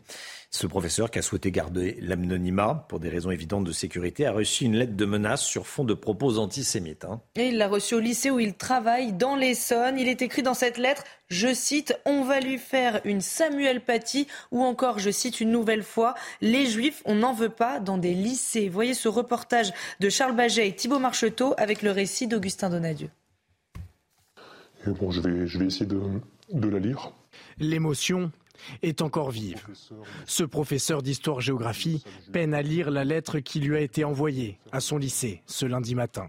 On va lui faire une Samuel Paty, à lui et son père, le vieux rabbin sioniste. Cinq lignes qui ont bouleversé la vie de cet enseignant. On va s'occuper de lui à la sortie du lycée. Et celle de sa famille. C'est très violent parce que ça me touche personnellement dans mon identité privée. Et ça me touche en tant que professeur, puisque il y a le nom du, collègue, donc c'est pour faire mal aussi. Ce courrier apparaît en effet presque deux ans jour pour jour après l'assassinat du professeur Samuel Paty. C'est une lettre qui n'est euh, pas envoyée à n'importe quel moment, donc euh, oui, ça, ça interroge et ça, ça met dans une, angoisse euh, voilà, certaine.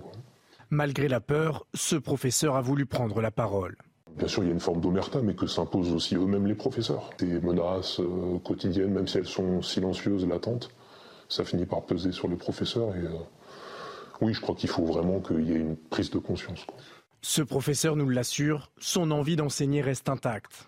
Je, suis déterminé à, à, revenir enseigner parce que j'ai pas envie de, de rompre une passion, une vocation. Le professeur et le proviseur de l'établissement ont porté plainte.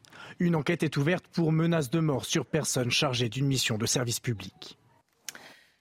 La pénurie, la pénurie d'essence. Écoutez, euh, au sujet de la grève chez Total, ce qu'a dit Bruno Le Maire. Il est évident que Total doit augmenter ses salaires. C'est le ministre de l'économie euh, qui euh, parle des salaires dans une entreprise privée. Il l'a dit chez nos confrères de, de RTL, le ministre de l'économie qui pointe également la stratégie de la CGT qui décide de reconduire la grève. Écoutez.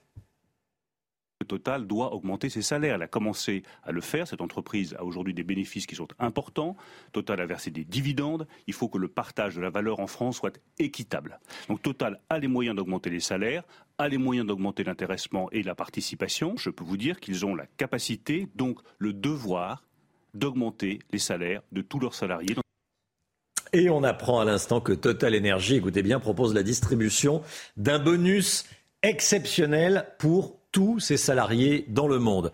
Tous les salariés Total Energy dans le monde vont recevoir un bonus exceptionnel. Ça a été annoncé euh, à l'instant. Dès qu'on en sait plus, on vous le dit, bien sûr.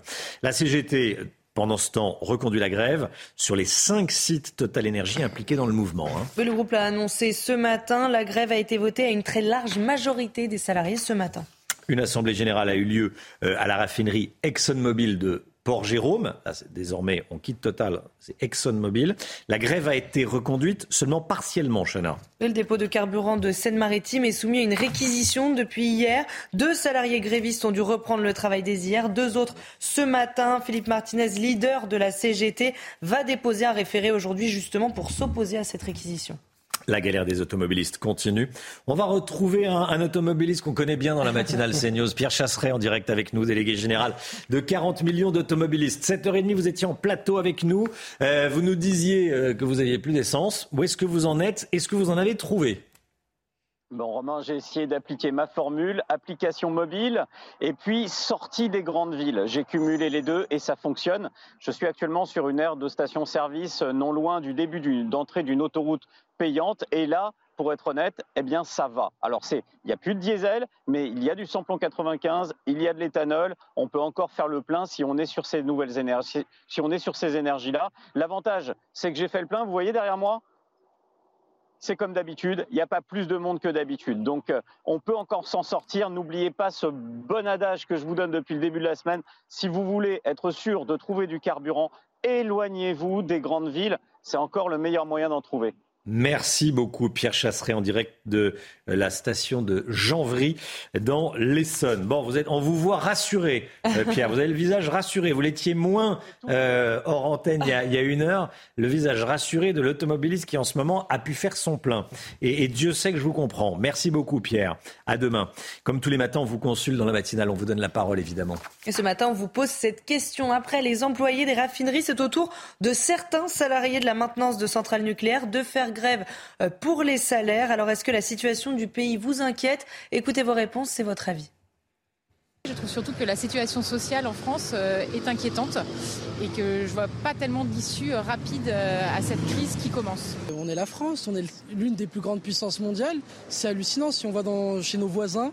On voit qu'ils n'ont pas ces problèmes et pourquoi nous, la France, on a ces problèmes en fait? Ça me fâche un peu, je pense qu'ils en profitent c'est assez facile de, bloquer un pays, de faire suer ceux qui ne euh, ben, peuvent rien. Compte tenu du contexte actuel euh, et des, problèmes qu'on nous annonce, c'est plutôt anxiogène tout ça et je me demande quand est-ce que ça va s'arrêter. Regardez ces images. C'était la N118 ce matin, tôt ce matin, c'est à l'ouest de Paris. Il y a encore des difficultés hein, pour, pour trouver de l'essence, évidemment. On était euh, il y a quelques instants avec Pierre Chasseret, qui en a trouvé, mais en s'éloignant, en s'éloignant d'une, d'une grande ville. Euh, là, c'était bien plus compliqué ce matin. Des heures d'attente, en tout cas au moins euh, une, heure, une heure d'attente au vu de la, de la taille de, de la file. On est en direct avec Christine Loncle. Bonjour Christine Loncle, infirmière libérale en zone rurale. Merci d'être avec nous. Merci d'avoir euh, d'accepter de, témoigner. Les professionnels euh, ont de grosses difficultés en ce moment pour, euh, pour témoigner. Vous, vous avez encore de l'essence, vous? Moi, j'en ai trouvé bah, il y a deux jours. J'ai été en repos deux jours à 22 heures. J'ai fait les stations et j'ai trouvé une station ouverte à 22 heures il y a deux jours. Ah oui. Et là, bah, les stations se vident et même les stations réquisitionnées, s'ils mettent pas un vigile, tout le monde va faire son plein. Et euh, bah, moi, j'avais une station réquisitionnée pas très loin de chez moi, mais elle est vide. Vous êtes dans quel euh, coin précisément? Euh, Moi, je suis en Picardie. Je suis à 25 km de Saint-Quentin et 25 km de Cambrai. C'est très compliqué en ce moment, hein, dans, dans, tous les Hauts-de-France d'ailleurs. Hein. Ah oui, oui, oui. Vous, pouvez faire combien de, vous devez faire combien de kilomètres par jour? Moi, je fais minimum 150 km par jour. Ah oui, 150 km par jour. Ah oui. Euh, comment vous voyez les, jours qui viennent? Pardon? Comment vous voyez les jours qui viennent? Très compliqué. Très compliqué. Moi, j'ai la chance d'avoir un mari qui, qui travaille à la maison. Donc, euh, bah, je suis allée faire le plein de son véhicule aussi pour pouvoir changer de voiture si besoin. Ah oui, comme ça, vous avez deux, euh, deux, voitures. Est-ce que vos patients sont inquiets ou pas? Ben, Mes patients, oui, commencent à, s'inquiéter parce qu'il y a beaucoup de gens qui ne peuvent pas bouger. Et si nous, on ne peut pas aller jusqu'à eux, ils se demandent comment ils vont se soigner. Bon bah écoutez, euh, et du coup vous réduisez, euh, vous réduisez le nombre de patients que vous que vous voyez chaque jour. Vous êtes obligé, j'imagine? Non, non? je réduis pas, mais je groupe je regroupe les, villages en fait. Je fais pas. J'essaye d'avoir euh, tous les patients du même village à peu près à la même heure pour pouvoir euh, grouper les villages. Merci beaucoup, Christine Loncle. Je vous souhaite bon courage. Hein. Bon courage à, tous les professionnels, à tout le monde, à tous ceux qui sont inquiets en ce moment. Franchement, on n'avait pas besoin de ça. Euh, qui s'inquiètent pour leur plein d'essence. Merci beaucoup Christine Loncle, infirmière libérale en zone rurale en Picardie. Bon courage à tous, notamment dans les Hauts-de-France, mais euh, partout il y a des problèmes.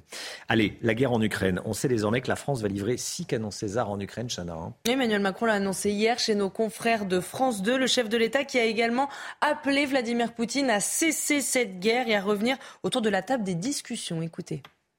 Aujourd'hui d'abord, Vladimir Poutine doit cesser cette guerre respecter l'intégrité territoriale de l'Ukraine et revenir autour de la table des discussions. Cette table qu'il a occupée naguère, et ces discussions qu'il a acceptées aussi. La Russie est un État qui a décidé de faire la guerre, qui tue sur le sol, qui agresse et qui a violé la souveraineté de l'Ukraine. Vladimir Poutine doit revenir à la table des euh, discussions. Vous l'avez entendu. La santé dans un instant. Tout d'abord le point info, Chana Lousteau. On vient de l'apprendre, Total Energy propose la distribution d'un bonus exceptionnel pour tous ses salariés dans le monde. On attend des précisions sur le montant de ce bonus. En attendant, la CGT a reconduit la grève sur les cinq sites de Total Energy impliqués dans le mouvement. Le groupe l'a annoncé un peu plus tôt ce matin. En Iran, les manifestations contre le port obligatoire du voile islamique continuent. Des balles et du gaz lacrymogène ont été euh, tirés hier soir. Selon plusieurs ONG, plus de 100 personnes, dont des enfants, sont mortes depuis le début du mouvement. Emmanuel Macron a exprimé son admiration pour les femmes et les jeunes qui manifestent. Et puis cette information de la nuit, la Corée du Nord a testé deux missiles de croisière stratégique à longue portée. C'est une nouvelle démonstration de la capacité de frappe nucléaire du pays. Kim Jong-un, qui a assisté à cet essai, a exprimé sa grande satisfaction. Votre programme avec Citia Immobilier. Pour tous vos projets, pensez Citia Immobilier. Bien chez soi.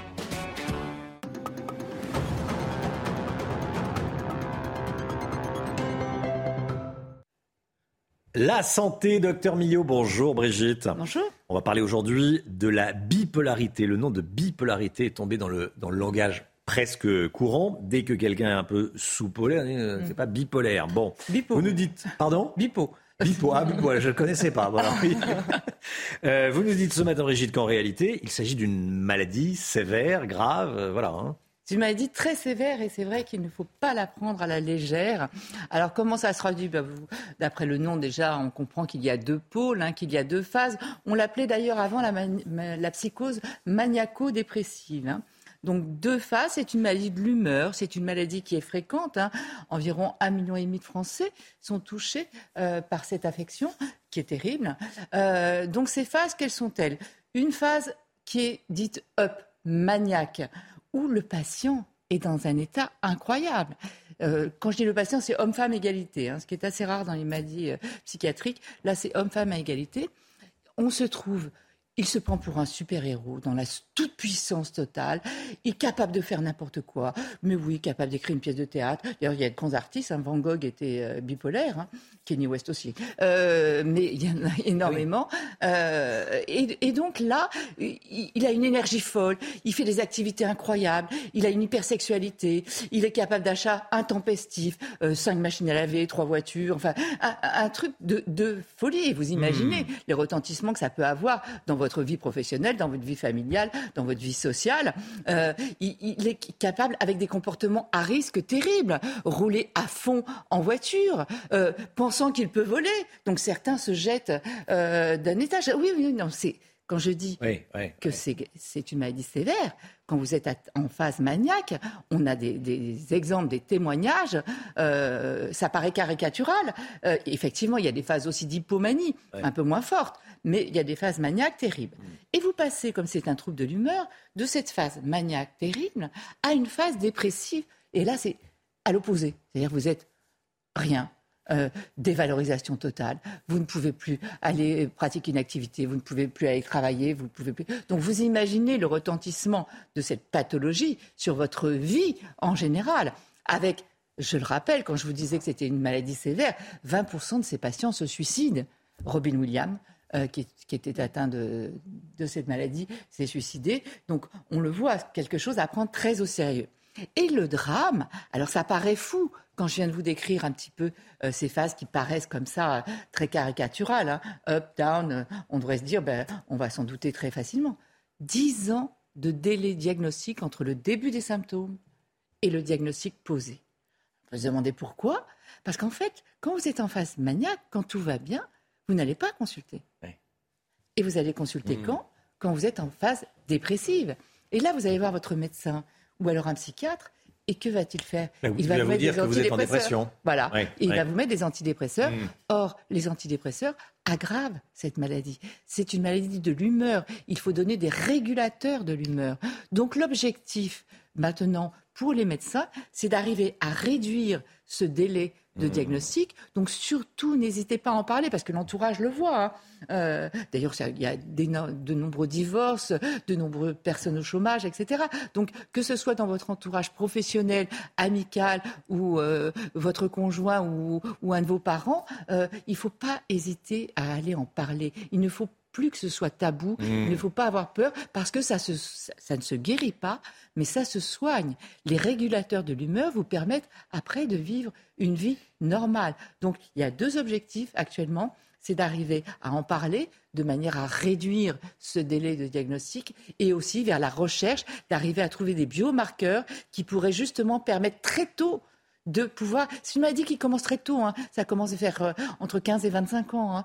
Euh, donc d'arriver à pouvoir la déceler le plus tôt possible pour éviter justement toutes, euh, toutes ces, formes terribles d'en arriver là. Et c'est souffrance, parce que c'est une souffrance pour le patient, mais c'est une souffrance pour l'entourage terrible aussi. Merci beaucoup Brigitte. Reprogramme avec Citia Immobilier. Pour tous vos projets, pensez Citia Immobilier, bien chez soi. 8h50, merci d'avoir euh, choisi CNews pour démarrer. Tiens, cette information qui euh, vient de tomber, vous savez, je vous parlais de la euh, prime du bonus exceptionnel décidé par la direction de, Total Energy pour tous les salariés dans le monde. Ça sera un mois de salaire. Bonus exceptionnel d'un mois de salaire pour tous les salariés Total Energy dans le monde. Bon, ça vient d'être euh, annoncé. Voilà, on en parle ce matin. On se retrouve demain matin, 5h55, pour une nouvelle matinale avec Chanel Lousteau, avec le docteur Brigitte Millot. Gauthier Lebret nous accompagne, Alexandra Blanc, bien sûr, Lomique Guillot pour l'écho à demain, belle journée à vous. Dans un instant, c'est l'heure des pros avec Pascal Pro et tous ses invités. Belle journée sur CNews. Tout de suite, Pascal Pro dans l'heure des pros.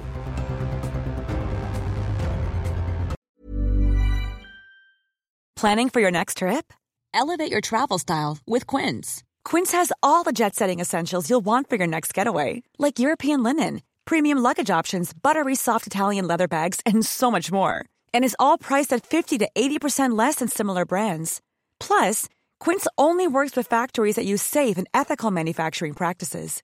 Pack your bags with high-quality essentials you'll be wearing for vacations to come with Quince. Go to quince.com/pack for free shipping and 365-day returns.